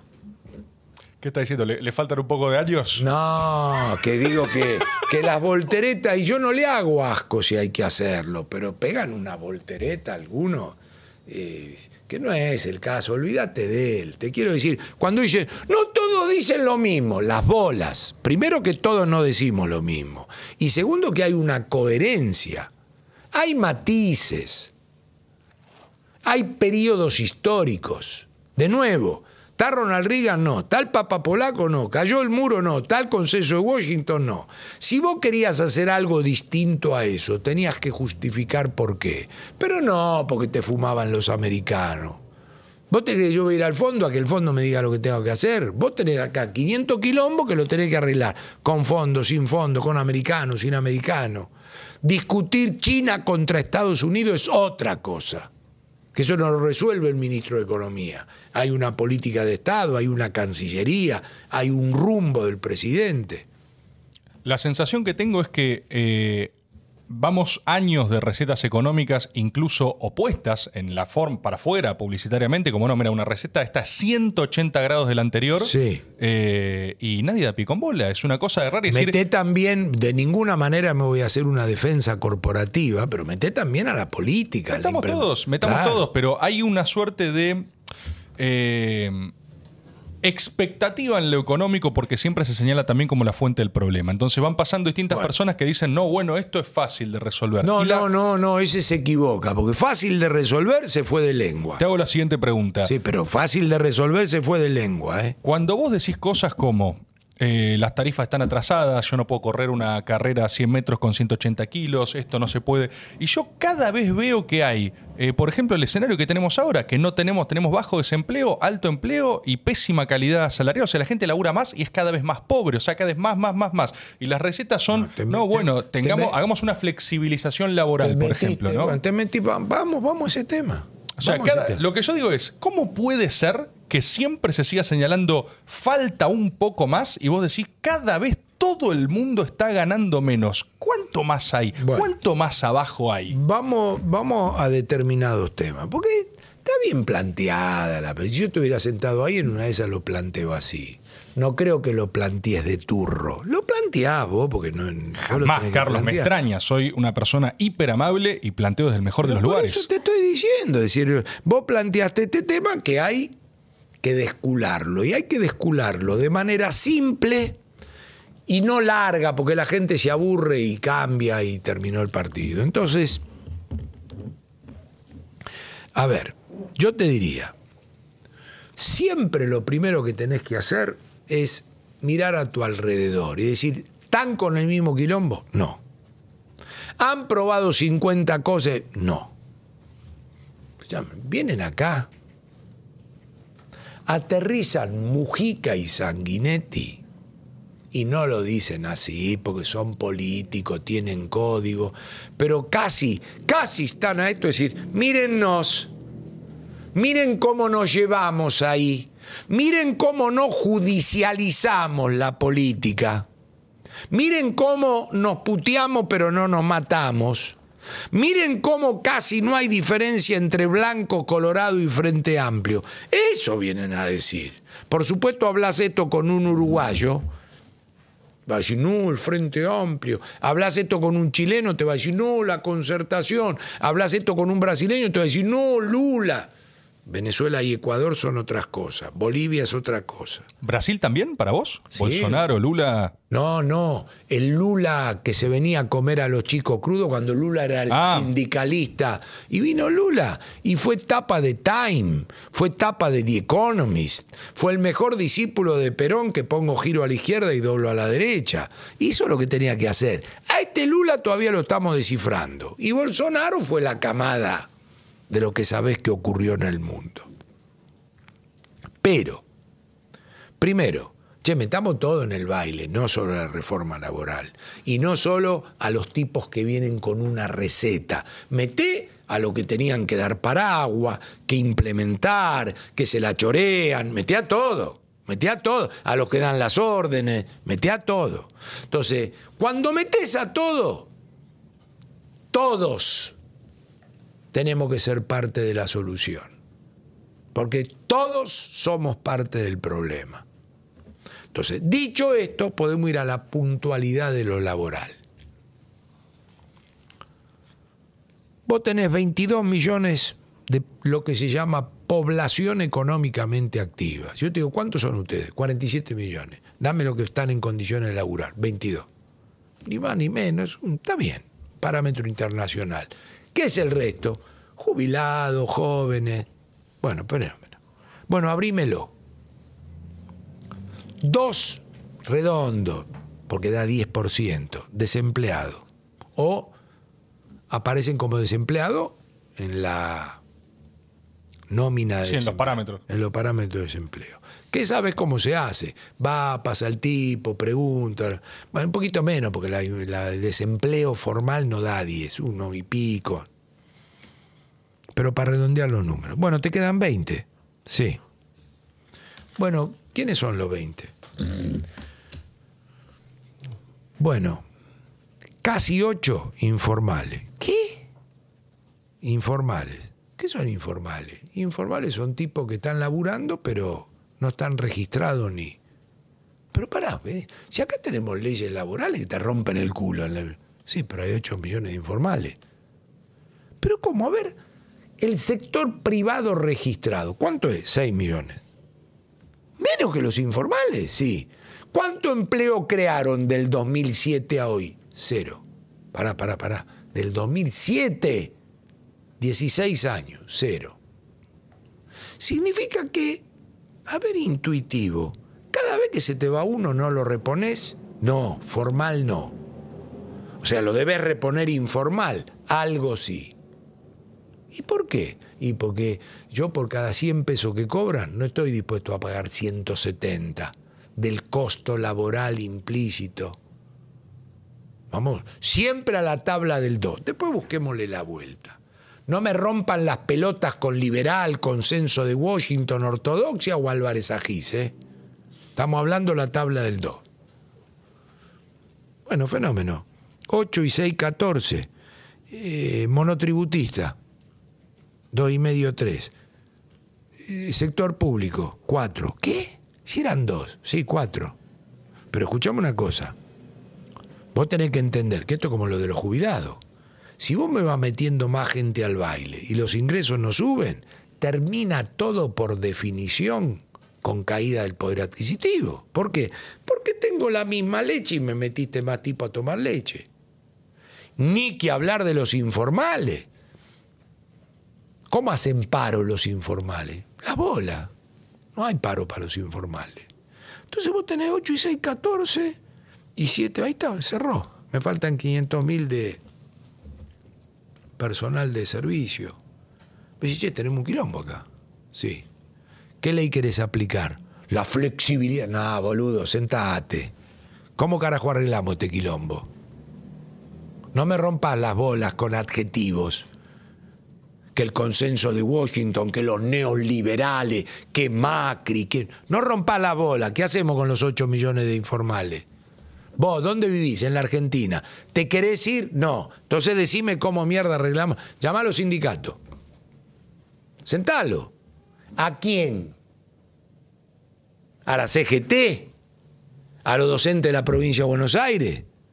¿A lo de Aerolínea? ¿A lo de FATE? ¿A quién? Sentalo. Porque esto se arregla hablando. No, porque nosotros querés qué. Si a esto te llevó la realidad. 2007 dije a hoy. ¿Cuánto pasaron por ahí? Entonces, lo que a mí me jode es que cuando vos buscas la solución, lo primero, por formación, por formación, vos decís, tenemos este quilombo, che, ¿me averiguan esto? Sí, vení, ¿encontraste? Y mira, no, no, no, sentate ahí, a ver, explícamelo. Entonces el tipo te explica, lo mira, todo es nítido siempre. Entonces, acá tenemos un quilombo. ¿Y cómo vamos a hacer con esto? Y bueno, los americanos dirían, población económicamente activa, 22. Formales, no, acá no hay, nene, acá los 22 salen y chau, te echan, conseguís a los dos días. ¿Por qué? Porque digo, mira, este me gustó, es bueno, es idóneo, chau. Y si lo tenés que sacar, vale cero. No, nosotros somos distintos, latinos, otra cultura, no podemos ir. Este, no queremos tener los quilombos de salud que tienen ellos. No somos acá, habría yo. Recorrí los hospitales que se inauguran. Los recorrí. Entonces, de, precandidato a diputado en la provincia de Buenos Aires. Tengo una pregunta en esa lógica. ¿No hay una mm, en criollo, no es igualar para abajo, no es agarrar y decir, che, mira, este 8% que es un problemón, No. eh, que está ¿Sabés en condiciones de subempleo. No, vos- vos- Vamos todos con esas reglas entonces. No, O sea, vamos. ¿sabes qué ¿Cómo me es? tenías que haber dicho? Y de nuevo, creo que se te pasó porque sos un buen tipo. Eh, ¿Sabes qué me tendrías que haber dicho? Che, cuando meten más jubilados por moratoria que no pagaron, o cuando meten más ñoqui en el sector público. Te, digo lo- hablando de población económicamente activa. Pará, si son ñoqui, población económicamente activa, te dije 4 millones el sector Pero público. no son todos ñoqui, el 4 entero lo haces, haceme no, un pero 2% te dije ñoqui. algo que se te pasó. Se te pasó. A ver. Te dije, eh, 4 millones. eh, eh, son el doble. Y si no crece la leche, entonces hay menos leche para todo, que es caída del salario real. No me dijiste igualan para abajo. Che, vengan, sector público. Eh, vení, te digo una cosa, Tomás. Che, guarda que esto con el paso del tiempo le vamos a agarpar menos. ¿Por qué? Porque, boludo, metiste 2 millones, no hay... con- Eso es igualar para abajo. Vos crecís, se- seguís creciendo el sector público de, de lugares donde, por lo menos, al que se jubila, al que se muere, no lo vuelvas a poner dependiendo del lugar. Entonces te digo, eso es igualar para abajo. ¿Por qué? Porque algunos no van, el home office, pero no tengo nada contra el sector público. Te aclaro, nosotros fuimos al Banco Nación y salimos ovacionados y no le regalamos nada a nadie. Entonces, a mí no me jodan con que esto significa eh, echa gente, neoliberal. No, esa pregunta que hiciste vos de igualar para abajo, vale para los jubilados. ¿Que, ¿Qué pasó? Igualaron para abajo. Y para el sector público, ¿cómo son los salarios? Miserables. ¿Por qué? Porque tenés 4 millones donde con 3 alcanza. ¿Qué querés echar al otro millón? No, porque para atrás no puedo ir. Pero empecemos a arreglar esto para adelante. Reubicá. Hacé tal esto. No, porque tachín, tachín, tachín. Y yo no soy gorila. Pero si queremos arreglar esto, arreglémoslo como corresponde. Vení, sentate. Después, si no entras en la joda de que a fulana le hicieron no sé cuántos paros y a este no le paran y van a los actos. Al pedo. ¿Y cómo incluís al sector subempleado, a las personas? Este, este Bueno, hay que empezar a buscar formatos en una nueva relación laboral donde, ¿y ¿sabe quién sufre esto? La pyme, no Paulo Roca. Porque Paulo Roca, Luis Pagani, los grandes, tienen quilombo. Pero los tipos tienen un equ- equipo de abogados que tratan este quilombo. ¿En, términos de qué? En términos de que tienen magnitud esas compañías, que el capo no se entera de eso. El capo va a las reuniones de directorio, mi- mientras salió del Museo del Arte, le dice cómo van los negocios, se va de. El tipo que está en la pyme, recibe el cheque rechazado, viene esto, le cae la carta documento que le iniciaron juicio por daño psicológico, le rompen el culo. Y tiene cinco tipos laburando. Entonces, eso es lo que está pasando. ¿Cuánto vale si esto fuera una empresa? Esto, y no sé. ¿Por qué? Porque tiene cinco tipos laburando. Registrados sí. Y mirá si lo compro y me rompen el culo al día siguiente. ¿Qué? Porque ella viene y dice que le faltaba no sé qué, no sé qué, no sé qué. Qué boludo, yo tendría que haberle hecho firmar a Tomás algo respecto al nivel de litigiosidad con el cual estaba comprando. Me compré un quilombo. ¿Entendés? Entonces, ¿qué pasa? El activo medido por litigiosidad puede valer cero. ¿Por qué? Porque yo, imagínate acá, hice esto una empresa, cinco tipos, imagínate los lugares que tienen mil personas, 500 personas, y yo voy a comprar, yo voy a invertir, y tengo que elegir Chile, Colombia, Uruguay, vengo acá. ¿y cómo es acá? Y acá, no, no, no, 500 personas, y la ley, no, vámonos a la mierda acá. Entonces, ese es el análisis que hay que hacer. Y si querés moderado, lo balanceamos, lo ves. Entonces, la decadencia da lugar a que los extremos, estos se atrincheran y los otros quieren venir a romper el culo a todo. En eso terminó. ¿No lo ven que terminó en eso? Y ahora hay que ir a votar. Pero terminó en eso. ¿Por qué? Porque yo me doy cuenta de esto cuando llego a mi casa después de estar en la tele. Cómo Esos dos te putean. Que me chupan un huevo. Pero te putean.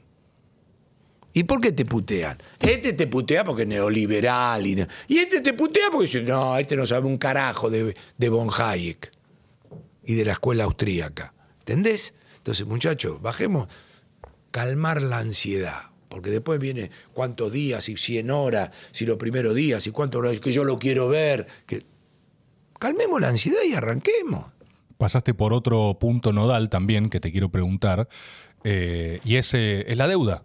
Es la deuda. Es algo en lo que vos has incluso participado en términos de política pública, en términos de deuda histórica argentina.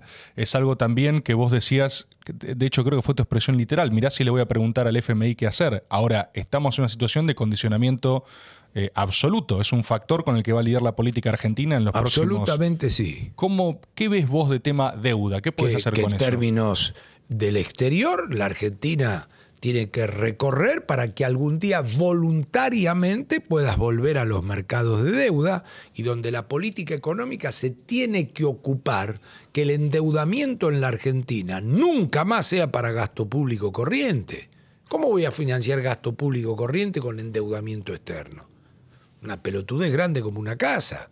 Ahora vos me decís, endeudamiento de multilaterales para obra pública y que no se la choreen en el camino, puede ser, la podemos discutir, porque también fracasó el propiedad pública privada y qué sé yo. O sea, los países progresan. El otro día leía una nota que dice, y de nuevo ustedes son pibes, pero Dice, ya en la Panamericana se trabuca cualquier hora la Panamericana. Se trabuca, es este, se entorpece el tránsito, dice, a cualquier hora. Antes era el horario pico, ahora siempre. ¿Por qué? Porque quedó chica. Porque aún en decadencia, vende 500 mil autos por año, lo que se caen son menos, no es que vienen 500 y se van 500. Entonces, ¿por qué ustedes son chicos? Porque en los 90 se amplió la General Paz y la Panamericana. Te lo juro por lo más sagrado, googleenlo. Intendente de Vicente López de Olivo y se ataban a los árboles. Se encadenaban para decir, no. Y hoy dicen, che, qué, qué angosto, qué corto que se quedaron. ¿Ve que nunca hay poronga que le venga bien a la gente? Entonces, el progreso es así el progreso, vos tenés que ir adelante, vos tenés que ir adelante, vos tenés que ir, y es el progreso, el progreso, el progreso, el progreso, el progreso, el progreso, el progreso. Yo el otro día cuando me fui este, a Uruguay el fin de semana, este, tienen la ruta, país más chico, no, no quiero eh, tratar despectivamente a los uruguayos, una cosa más chica, jodida, pero más chica, Argentina, por suerte, es mucho más grande la ruta impecable, con rotonda, iluminada. El asfalto es gris claro, parecido al que se usa en, Estados Unidos. Yo en Estados Unidos siempre digo el asfalto. ¿Viste? Es gris claro. Es gris claro. Acá está recauchutado, un pozo, te comiste no sé qué. Yo cada vez que rompí una goma nunca pinché, siempre se me rompió por un pozo o alguna cosa de esa. Entonces, eso es infraestructura. Puerto es infraestructura, acá nos calentamos por la cosecha, puerto es infraestructura. Estamos boludeando con, con la hidrovía. No la quiere el gobierno estatal. ¿Para qué carajo quieren la hidrovía? Que cinco tipos decentes liciten la hidrovía. Hay que darle calado, calado y que entre en barco. Y eso es el progreso. Ahí otra vez sale la armeñada. ¿El armenio qué? Comprar y vender comprar y vender. Es decir, y mercado interno, desde ya, pero comprar y vender. ¿Yo qué quiero? Exportar un montón. ¿Para qué? Para importar un montón. Para comprar es calidad de vida eso. Entonces, la deuda. Que sirva para infraestructura si tiene que servir para algo. Pero yo no puedo aumentar gasto público, que me dé déficit fiscal y decir que está genuinamente financiado porque consigo endeudamiento. Y te voy a decir más, ni deuda interna. ¿Qué significa ir a colocar bonos duales para financiar el déficit fiscal? De ninguna manera. El otro día, ¿quién pesqué que lo recorté? Algo en el diario que decía, los políticos argentinos se pasaron de rosca usando la tarjeta de crédito. Es verdad. Ustedes lo hacen. Yo cuando conocí a mi segunda mujer, que es la actual, es segunda mujer, pero tiene ya más de 30 años el matrimonio. Me acuerdo que nos pusimos de novio y nos enamoramos y ella tenía el siguiente quilombo que un día me lo blanqueó. Era el día 3 y me decía, estoy sin guita. ¿Cómo vas a estar sin guita si es el día 3? Me dice, no, porque yo cobro y tengo que ir a pagar la tarjeta. Y me quedo sin guita. Digo, para acá tenés una normalidad que te sobregiraste con la taxi. Me dijo, me sobregiré con la tarjeta. ¿Y cuánto hace que estás así? Un montón. Dice, ¿me ayudás? Dame las tarjetas, le dije. Y durante un tiempito, digo, ¿cuánto fumas? Me dijo, cuatro fasos. 20 dividido cuatro, el atado tenía que durar cinco días. ¿Y cuánto gastás? tanto, hasta tanto entonces. Pero me dijo, ¿y si te sobra un montón? Con esto empezamos a agarpar la tarjeta. Duro, ¿eh? Porque te digo, se fortaleció el noviazgo porque me recontracarajeaba, pero al final terminó agradeciéndome y en un tiempo le devolví la tarjeta. No, no volvemos entonces a que no hay ningún escenario. Todavía no escuché. Podés, este, es la madre de la que está sentada acá, así que podés llamar y preguntar si lo que te dije es verdad. No, está bien. Por eso. Pero lo que te consulto es. eh, de hecho, no sé cuáles son. Vos me hablaste de una fase, fase de cambio cultural, ahora en presente transicional, la segunda. Y es, del- es, es que blanquee, que blanquee. Acá tenemos que blanquear ahora. Y Mira, el blanqueo en ese sentido consiste en agarrar y decir la que viene, lo que te preguntaba antes, es todavía peor entonces, porque No. estás sobregirado, estás mega endeudado, no lo podés pagar, no, sé dónde está esa plata. es que ahora vos que- sabés que lo único que no te mostré en el blanqueo es la deuda, porque no fue deuda. Te mostré los planes truchos, te mostré el FGS cáscara, te mostré la fórmula jubilatoria, este, eh, te mostré que el Banco Central este, fue, fue forzado a emisión indirecta. Te mostré que tuvo que subir el valor agregado de electricidad, que son las distribuidoras, que es un pedacito. ¿Y ¿La deuda no te, no te revienta esa ecuación? no, la deuda ya está. La deuda argentina no pudo tomar más deuda. No, pero la debes ahora. O sea, vos tenés el, el plan de vencimiento La debe que... y la vamos a patear. Si el problema no es la deuda ahora. ¿Vos te crees que va- va- yo voy a ganar, me voy a sentar y voy a decir al fondo, dígame, mañana le pago la deuda? Ahora ya está. Ahora ya la plata entró, la deuda está ahí. Vos te tenés que corregir sin deuda. Este, en el caso que te dije la tarjeta de crédito, no fui a buscar plata para pagar. Dame tu flujo corriente que vamos a corregir. ¿Cómo vas a al día 3 quedarte sin guita? Y corregís. Te aclaro que este gobierno está corrigiendo con inflación. Ustedes son todos conscientes. Porque el gasto público sube 70% y la inflación fue 100. Vos que sos vivo, ¿cuánto cayó el gasto público real? 30. Y bueno, más o menos, porque el cociente hay que hacer y da, da 30, sí. ¿Entendés? Entonces te digo, che, este no te sacó la tarjeta, pero te está rompiendo el culo con la inflación. Obvio.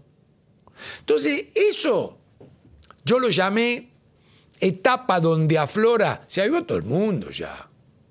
Porque si todo el mundo no se avivara de lo que te acabo de decir, vas a la elección y sacás 50. Ahora, si vas a la elección y estás entre segundo y tercero entre tres, es que algo anduvo mal. Y vale para cualquier gobierno, no para esto.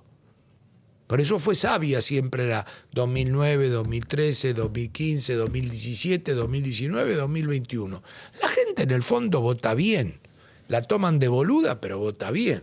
No quiero Venezuela, no quiero reforma de constitución, volvé Alberto y Cristina. La gente siempre votó bien. Entonces, eh, eso lo llamo periodo de blanqueo. De blanqueo de que no es que yo te estaba diciendo los informales, la ley laboral, el FGS, por neoliberal del consenso de Washington. mirá la realidad. Entonces, la transición 2, te dije, es cuando tengamos un ganador, que puede no ser en agosto. Porque si yo, he definido primer tiempo hasta diciembre del 22, segundo tiempo hasta agosto, de agosto a octubre suplementario. Y si en octubre se define, fenómeno, y si no, noviembre, penales.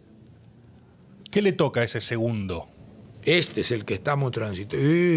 venía chivo antes de la sequía y la sequía lo mató. Por eso a mí me gusta decir, la sequía, aunque hubiera agarrado a un buen gobierno sin fragilidad, es una turbulencia jodida. Ahora lo agarra un gobierno frágil que no hizo un carajo, entonces lo mata. Entonces, ¿qué? La sequía te pegan los dólares, te pegan la recaudación, te pegan la inflación y te pegan el nivel de actividad. Y está transcurriendo. Entonces hay que llegar a agosto si en agosto, que agosto es una primaria, no es la primera vuelta, pero cuando saca tanta diferencia un candidato como Cristina en el 2011 o Alberto en el 2019, define la elección. Pero si no hay que se saquen tanta diferencia, entonces vos decís, che, no se definió. Y entonces, uh, suplementario. Y más el otro, aquello, el, el, fondo, el viaje, la transición, los dólares, la soja 3, son tres meses más. Entonces, si pará, ¿y lo aguantarán eso? Entonces, recién en octubre viene la primera vuelta, es el partido ya formal, y se define.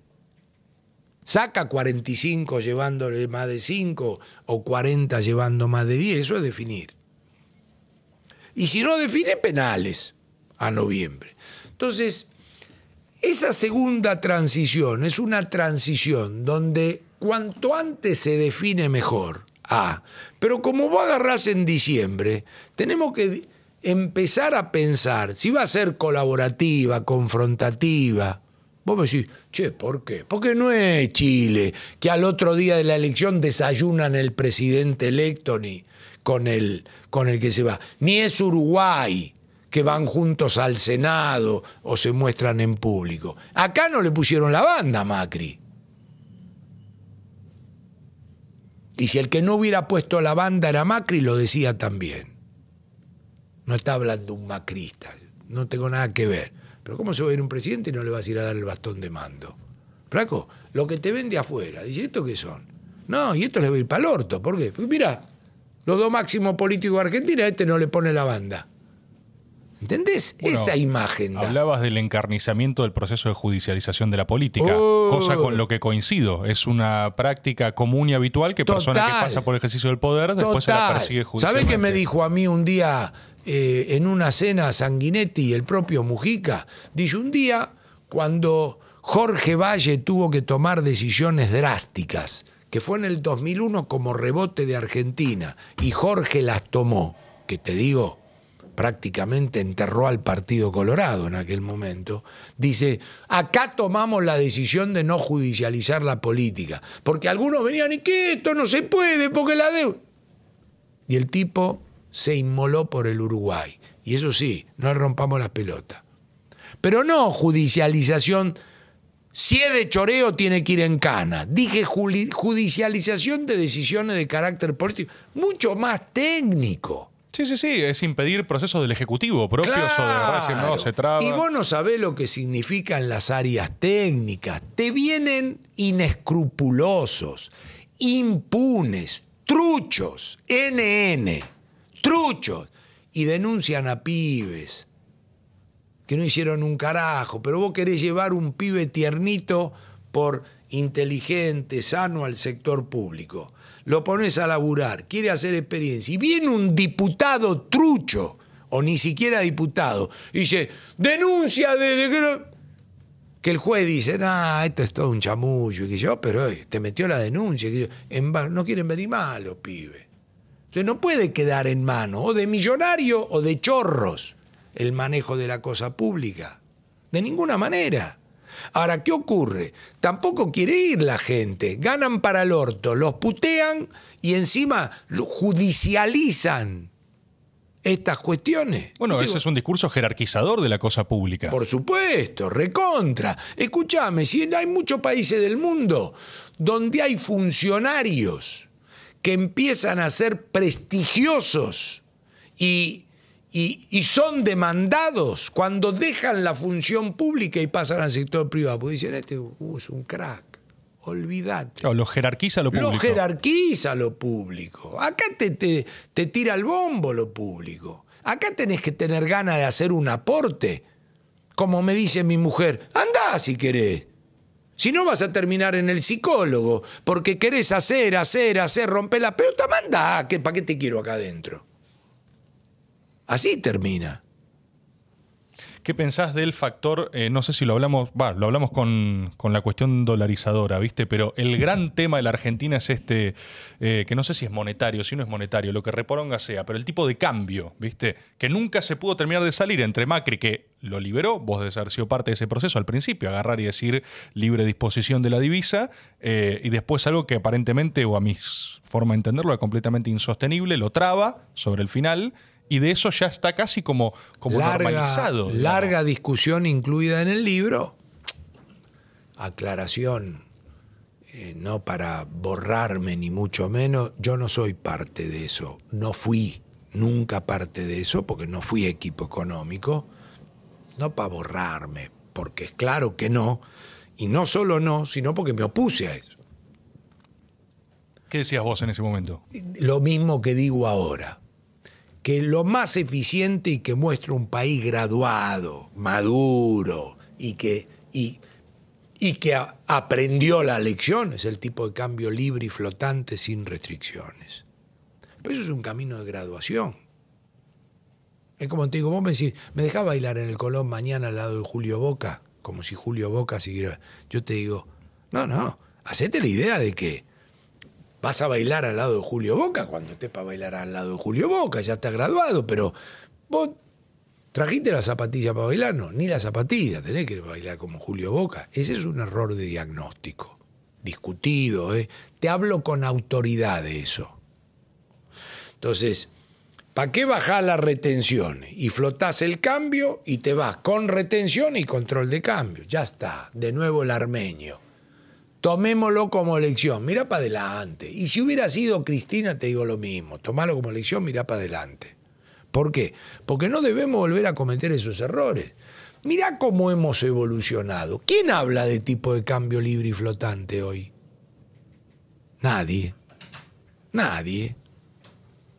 Es más, yo hay veces digo, hay veces no, digo, el primer día eliminamos el cepo porque lo reemplazamos con políticas macroprudenciales aceptadas en el mundo moderno. No es que lo liberamos contra nada.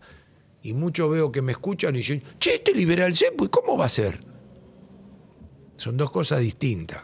De repente en algún momento lo podemos hablar. Pero hoy, vos fíjate que hay candidatos y dicen, no, y el cepo vamos a ver con el paso del tiempo en el primer año. digamos, el candidato no tiene ni por qué hablar del cepo candidato es un estadista, es un tipo que se para, que tiene el modelo de país, que sabe a dónde quiere ir, que quiere calidad de vida, que dice, esto van a ser mi equipo y estos se van a dedicar a esto. Y me tienen que decir a mí qué quieren hacer y yo lo voy a autorizar o no. Eso es, que se va a poner a ver el cepo. Lo que pasa es que en este grado de ansiedad, donde cualquiera pregunta cualquier cosa y cualquiera tiene la obligación de responder. Ellos hablan del cepo. ¿Cómo un candidato no puede hablar de cepo? ¿Qué cepo? Cepo, pregúntele a mi equipo. Entonces, te lo explicó Carlos Corach con Menem eso.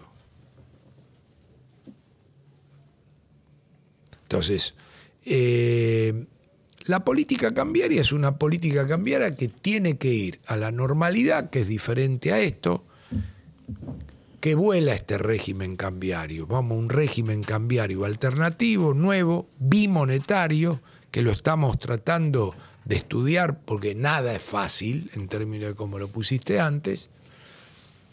Y, y se larga el primer día. Y, este, y tiene prioridad en materia fiscal el balance del fisco, que se lo hace de la mejor manera posible. Y viene ahí pegadito la cuestión tributaria. A determinar. ¿Por qué?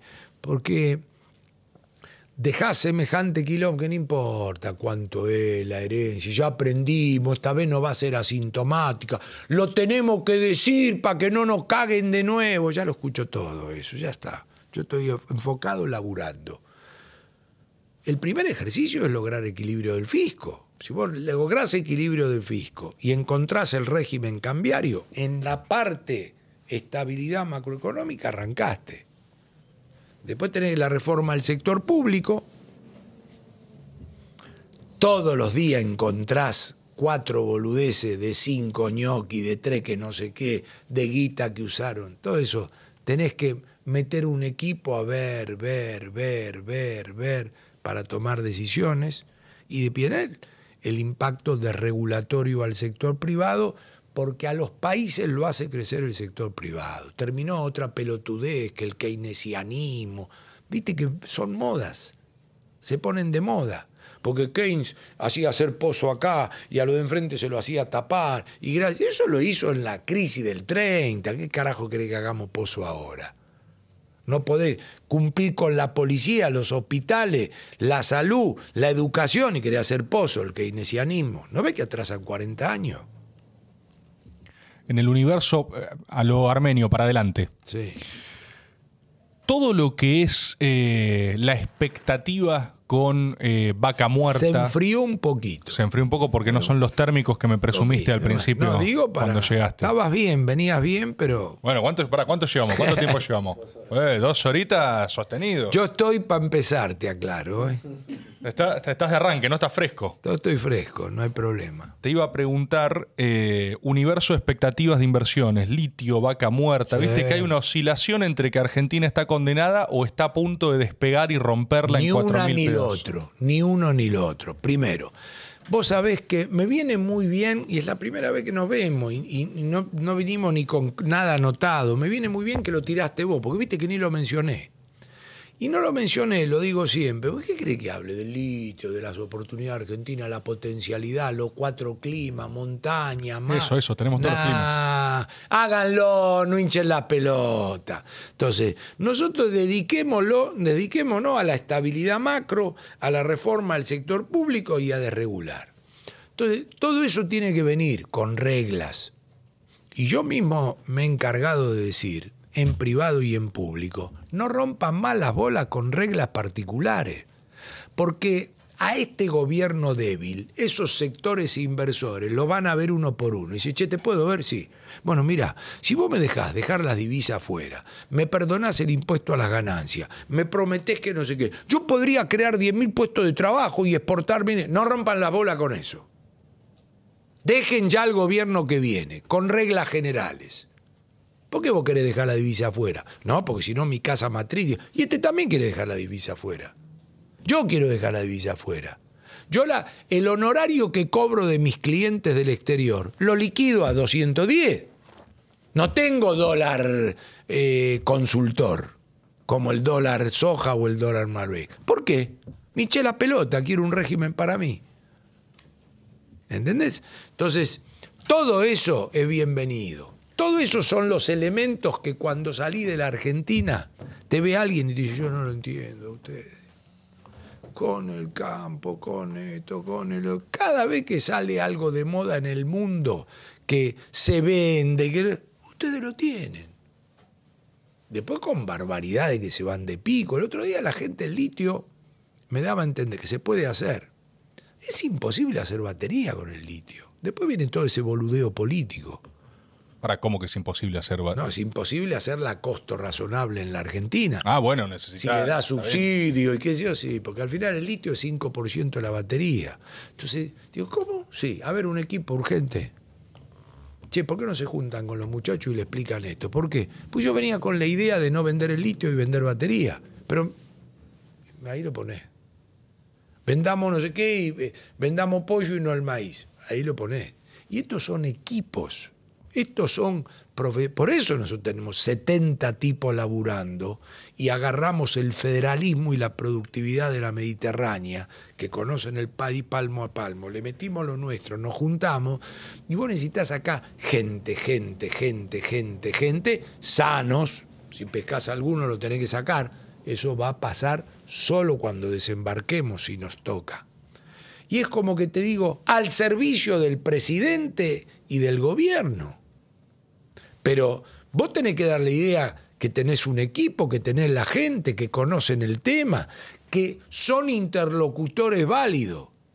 ¿Y, con quién se juntan ustedes para lo del litio? Con lo del litio. ¿Y con quién se juntan con lo de energía? Con lo de vaca muerta.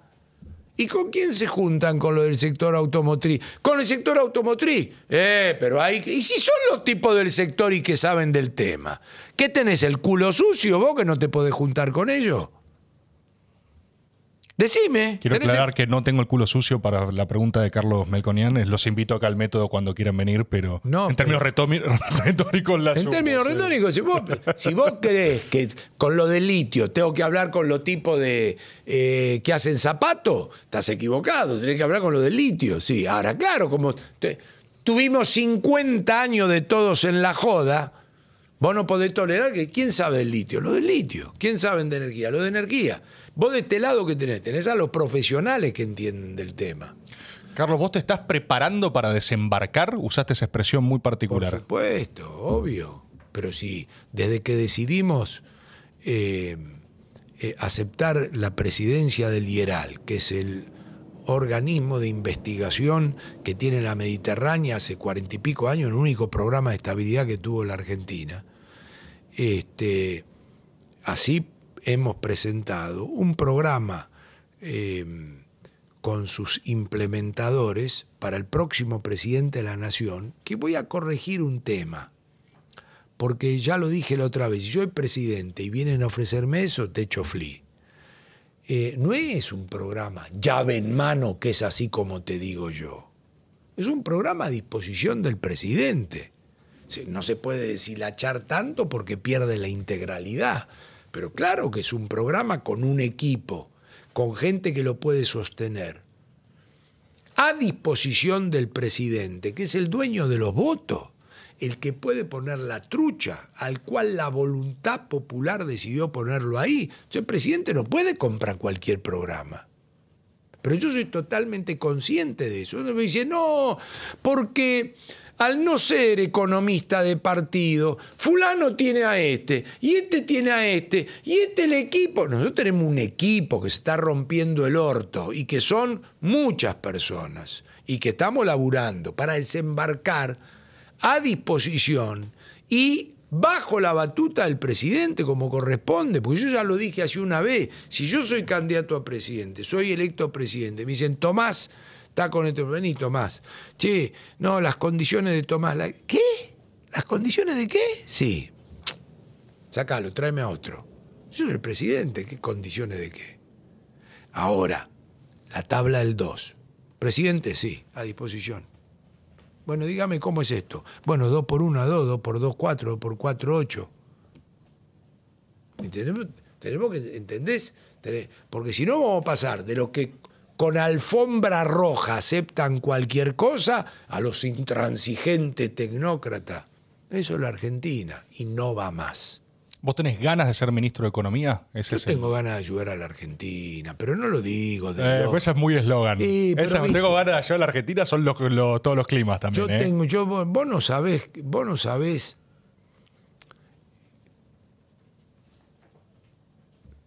lo que debe ser uno de los tipos que ayuden a torcer la decadencia en la que estamos.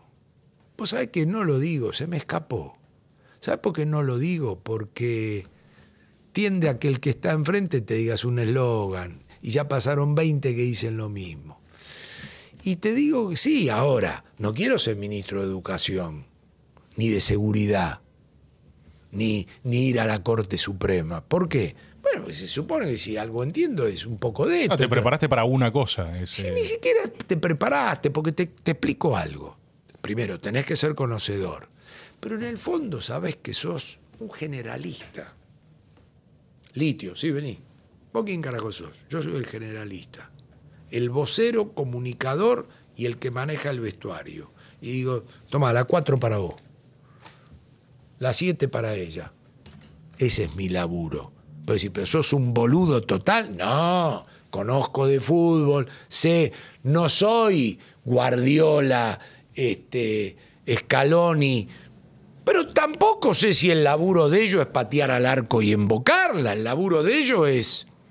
Bueno, ese es, no es te preparaste, ese es el laburo. El laburo es juntar talento. Tienen que ser superior a uno. Porque vos decís, tal quilombo, ¿quién lo resuelve? El talento. Primero el talento, la solución. Para eso, ¿qué tenés que tener alrededor tuyo? Talentosos. Pero no de chamullo. Si vos vas a creer que es chamullo, cagamos. Pero talentosos. ¿Por qué? Porque a mí tener talento alrededor me agranda mucho. Me agranda mucho. Yo, si fuera técnico, quiero tener cuatro número 10. No, pero boludo, mirá que ese vestuario lo tenés que manejar. Me chupo un huevo, dame cuatro número 10. Frente a no tener número 10 o tener un número 10. ¿Por qué? Porque vos, no hay partido difícil si vos tenés cuatro número 10. No hay manera de que te hagas caca en el calzoncillo. ¿Por qué? Porque tenés con qué. ¿Cuál es tu tarea? Es ubicarlo, saber dónde ponerlo, comunicar, tenerlo, tener la solución, no estar en pelotas. Ese es el formato. Y somos más de un generalista. ¿Por qué? Porque el generalista es un especialista en equilibrio general. El equilibrio general se impone al equilibrio parcial. De esto tenemos que hablar, no de la escuela austríaca. El equilibrio general es que acá hay 47 millones de argentinos. Y que vos no estás ni entregado a los empresarios, ni esto, ni el otro, el vendepadre. Que el equilibrio general es que vos tenés que velar eliminando equilibrios parciales. Entonces, si tenés el litio, el otro, aquello, el otro, pero no tenés equilibrio general, no vamos a ningún lado. Y si vos tenés sindicatos que no dejan progresar a los trabajadores, tampoco vamos a ningún lado. Entonces, tiene que haber reglas generales, tiene que haber formatos en donde todos velamos por los compatriotas. Nosotros un día fuimos a ayudar a Racing por la quiebra. Diez socios que nos llamaban lo notable, al pedo, pero éramos lo notable. Y yo atendía parte de la hinchada y la gente Racing que venía y diga, mira, yo quiero seguir yendo al mismo lugar donde me siento en la cancha hace años. Y me fui a sentar después de muchísimo tiempo de popular. ¿Por qué? Porque para mí Racing es todo. Yo vengo a ayudar a Racing. Vos te querés quedar con Racing. Pero no, boludo. Vos querés ser... Pero no, boludo. Yo veo Racing quebró y me entonces fuimos a dar una mano. ¿Y cómo fuimos después? Con gerenciamiento. ¿Privatizaron? No. Si se hacen lo loco, le pegamos una patada en el orto. Y le pegamos una patada en el orto. Y entró el gerenciamiento con Rucau, fue gobernador, y se fue el gerenciamiento con Kirchner, no presidente, era Cristina, pero Kirchner. Decimos, ¿qué pasa? Está este quilombo en Racing. Bueno, hay que sacarlo. Y Kirchner dio apoyo y estaba Racing adelante. Esas intimidades se tienen que conocer. Esto es lo mismo. Nada, todos dicen lo mismo. La bola, a mí no me importa lo que dicen todos. ¿Por qué? Porque ya tengo los huevos al plato de que los chicos se quieren ir, que esto, que lo otro, que mi ley no sé qué, que vos viste, que lo otro, que aquello. A la mañana, ta, ta, ta, a la tarde, ta, ta, ta, la noche, ta, ta, televisión, radio y qué yo, y es seis y los pibes. Basta, viejo. Basta. ¿Entendés como la historia? Bueno, entonces vos decís, ¿puedo tener cinco clientes más? Sí. ¿Puedo hacer tres pesos más? Sí. ¿Vos estás para retirarte? No, la bola, si no estuviera en el tequilón, pues estoy laburando. ¿Y facturando? Sí, porque a los armenios la guita nos gusta un montón. Un montón. Laburada y ganada. desde pibe, porque era hermoso. Valentina Alcina era de rata, de reo, pero iba a Maloma o a Quilme a comprar pilcha. ¿Con qué? Con la del laburo. No veníamos al centro, porque nosotros era zona sur. Entonces vos decís, ¿qué te compraste? Pilcha, ¿cómo te queda bien? ¿Y con qué te la compraste? Boludo, con la que me gané. Eso hay que inculcárselo a los pibes. Entonces no es todos dicen lo mismo, todos dicen lo mismo las bolas. Entonces, en eso estamos. ¿Para qué? Y qué sé yo, para cerrar un circuito, no lo sé. De la misma manera que el boxeador te este, va y juega el título del mundo y algún día se retira, no lo sé, no lo sé. Santangelo, mi socio, y si yo me voy a jugar al golf, Enrique Segua se va a jugar al golf, el otro yo digo, pero usted, pará, nos falta acá, ¿qué? Cerrar el ciclo, boludo, a los 24 años empezamos con esto. Y en ese sentido la Mediterránea nos vino muy bien, porque nos permite permanecer ajeno, involucrado, pero ajeno al ajetreo de la política. Vino el candidato fulano con su asesor económico de cabecera, candidato. ¿Qué carajo me importa? ¿Qué querés que haga? Estamos con la cabeza en otra cosa. Estamos pensando si tenés que salir, cómo lo ponés, con quién hablar, con quién, con todos. Entonces no estamos ahí en el jeteo de tener que ir a, a, jetear al lado del candidato. No me importa eso a mí. ¿Y, ¿Y qué vas a mantener? Lealtad al presidente. ¿Con quién? Con el sentido común, con el que maneje la tabla del 2. Esto no es panqueque, caer parado o con cualquiera. Esto es, muchachos, separemos esto de acá. ¿Y vos a quién te debes? Al presidente. Y vas a ser un superministro rebelde. No eche la pelota. Venimos a laburar por la Argentina. Así es. Y lo voy a decir aunque suene a eslogan. Es así. ¿Y tenés algún eh, presidente de preferencia o vos estás trabajando en otra sintonía? No, no, nosotros trabajamos, nuestra preferencia es trabajar por los 47 millones, los 22. Pero viene Cristina y dice, voy a ser candidata, quiero que seas mi ministro de Economía. Cristina, te fuiste a un extremo, yo creo que, digamos, en la Argentina los presidentes no deben volver. Tengo, además, diferencias personales en términos de cómo se observan las cosas, ni me meto en la vida personal y en las cuestiones que tiene que resolver ella en la justicia, ni me meto. Es una cuestión no de afecto personal, de decir, che, la bimortalidad no es eso, el otro no es eso. Yo no comparto esto, yo no comparto coquetear con los rusos. Yo no, yo no comparto. Menem fue y dijo, somos americanos, sí, Manden dos naves al Golfo. ¿Por qué? Porque apuntamos para allá. Si no tenemos nave, presidente, manden dos cualquier cosa. Acá estoy afilando con este yo. Esto tiene una política exterior atrás, no una entrega, una política exterior, de la que va a haber que estar atento. Va a haber que seguir qué hace Lula con China. Va a haber que seguir qué hacen los americanos con China. Nosotros estamos ahí en el mundo, pero yo fui a Washington hace tres meses. ¿En calidad de qué? De nada. Y ahí está armado ese, esa joda en términos de que, China, que la base, que el otro. De país con relativa importancia. Porque qué sé yo, para dónde juega Lula, Uruguay es chico de nuevo, Chile está afuera. Todo eso es un equipo de gobierno.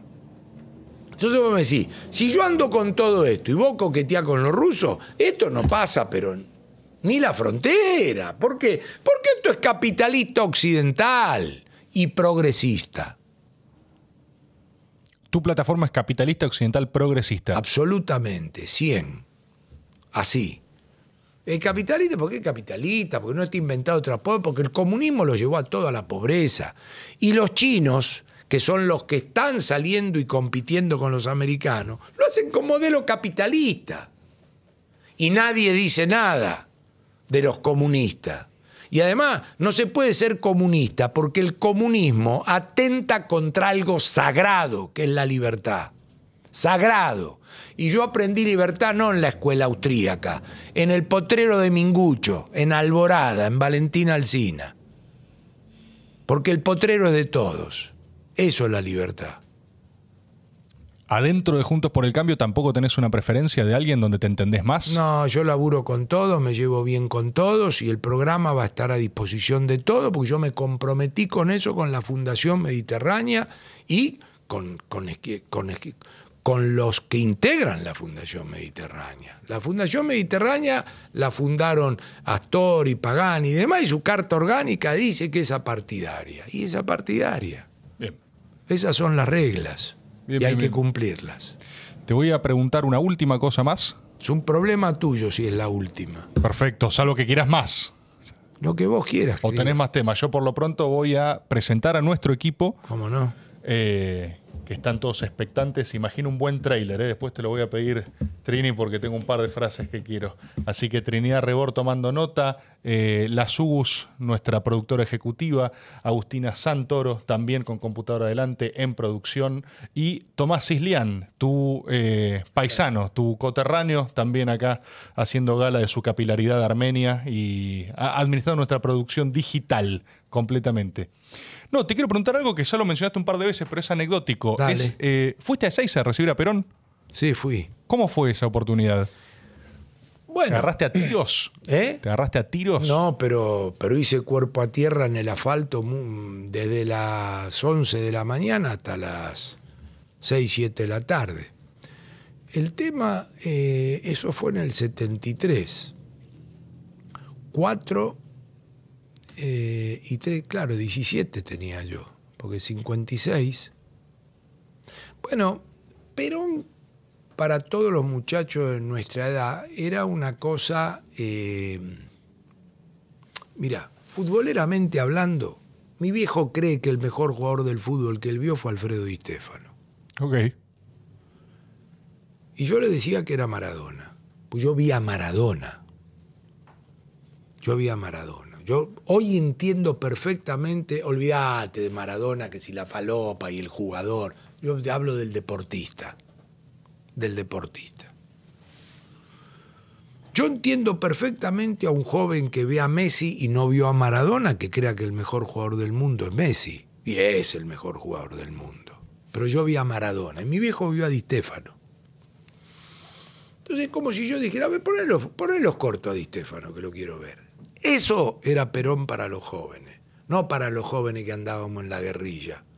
Para los jóvenes que por definición sos joven, siempre sos tirado para un lado cuando sos joven. Podés, no, hoy hay jóvenes liberales, pero quiero decir, ese era el espíritu.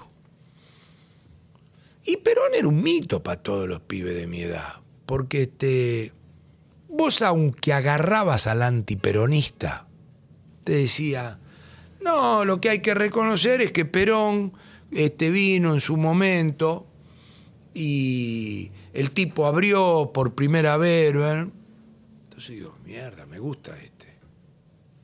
Después, de nuevo, la edad, el meterte, la libertad. Después terminó quemando las iglesias, qué sé yo, ya ahí te empezás a meter en el quilombo. Después obligaba a no sé qué. Yo, mi segundo, el papá que falleció de mi actual mujer, un tipo muy laburante, de barriada laburante, de hermanos laburantes, bien de abajo, y eran antiperonistas. ¿Por qué? Porque los obligaban a subir al micro a ir al acto de no sé qué pelota. Digo, la puta que lo parió, ¿cómo es esto? Viene mezclado. Entonces digo, ¿no le podés poner los cortos a Perón? Que lo quiero ver. Y, se puso los cortos. como si pudieras hacer jugar a Di Stefano. Ahora lo quiero ver. Claro, alguien diría, eh, vino Di Stefano, pero este no es el Di Stefano que yo te dije que era el mejor del mundo, porque ya estaba viejo, estaba López Rega. Esas personalidades que dice Isabel Perón vicepresidente, y vos decís, no, de ninguna manera, pongan un vicepresidente porque a mi edad y como yo estoy, tenemos que tomar el recaudo de que, no, porque mi único heredero es el pueblo. Entonces, claro, se murió el bien Isabel y te un quilombo estas personalidades son mi único heredero es el pueblo. Entonces, A todo lo- el piberío nos excitaba. Y entonces digo, bueno, no, no, no te olvides que a los 17 me agarra en esa historia que te conté cuando arrancamos esto. Excitado el tipo. Imagínate que yo en, la secundaria la terminé en el 75 y Perón vino en el 73, 17 de noviembre del 72, cuando el paraguas de Rucci y el 73 a, a Ezeiza, el 20 de junio y el 1 de julio del 74 muere. Entonces, ¿qué esto? El único eh, en casa que se dedicaba a eso era yo, porque mi viejo siempre un tipo tranquilo, mi vieja yo creo que salí para ahí, pero no era una activista política, ni mucho menos. Mi hermano mayor no le daba bola, el chico era chico, tenía 6, 7 años, el que me sigue a mí, la otra menos, 3. Entonces eh, nos juntamos, vamos a. Sí, ¿cómo carajo hacemos? Y viste que en las unidades no sé qué salen micro. Entonces digo, bueno, vamos a averiguar. Que yo, por supuesto, había una por barrio. Y fuimos a la unidad básica un microescolar a las 4 de la mañana. Y nos tiró en General Paz y Richieri. Y ahí caminamos hasta el puente 12. Y, y como queríamos estar cerca y qué sé yo, este, llegamos hasta prácticamente muy cerca. Y a las 10 de la mañana más o menos estábamos instalados ahí. Parado, esperando como boludo ahí al pedo todo lleno, repleto, y viste, empieza el empujón, los que quieren llegar adelante, este, viste, siempre estaba el folclore, el otro, qué sé yo, ahí. Y en un momento dado se empezó a escuchar tic, tic, que pegaban en los palos de luz, de metal. ¿Qué carajo es eso? Y mirá allá adelante, y empezamos a ver el quilombo. Virgo nosotros, pibe de barrio, un carajo, digamos. Este, vos pensás que hubo todo un periodo donde se durmió la siesta en la Argentina. Yo estaba entre los que dormía la siesta. Y pim, pim, pim, pum, pum, pum, y empezamos a ver que todo el mundo se tiraba al piso. Y nos tiramos al piso. Pero al piso, ¿sabes? Como si, como si nos acostamos acá contra el asfalto mirando para abajo. Y algunos se levantan y decían, bajate, boludo, bueno, pim, pum, pum. Y quilombo, y yo. Sin teléfono, sin conexión, sin un carajo. Entonces, el tema era cómo te empezabas a ir de ahí. Y que te estoy hablando de las 11 de la mañana a las 6 de la tarde boca abajo. No te miento, ¿eh? Y bueno, en un momento se empezó a parar uno. Se empezó, digo, che, pará, parece que aflojó. Que te... Y nos paramos y empezamos a caminar. Y empezamos a caminar, a caminar, a caminar, a caminar, a caminar. Sin comer llegamos a Richieri y, y General Paz.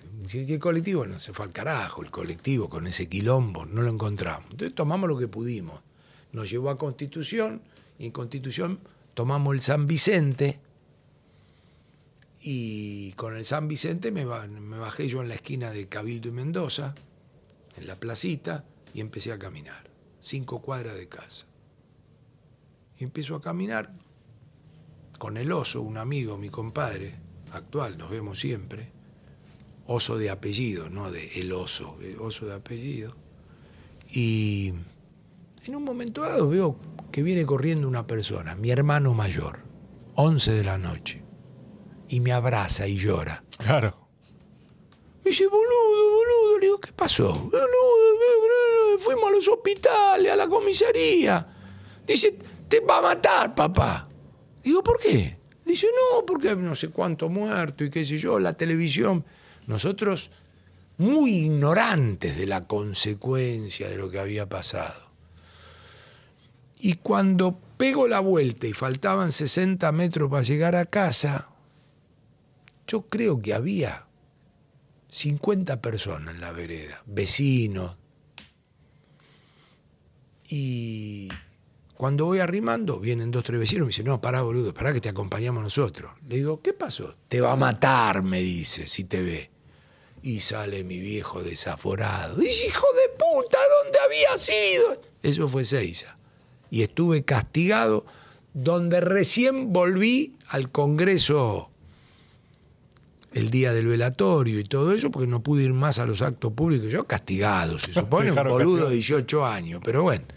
Entonces te quiero decir, esa fue la experiencia del pendejo que quería ver a Alfredo Di Stefano. Y es parte, es ser parte de la historia. Claro, la historia. después vos te empezás a hacer tu propia historia. ¿De qué?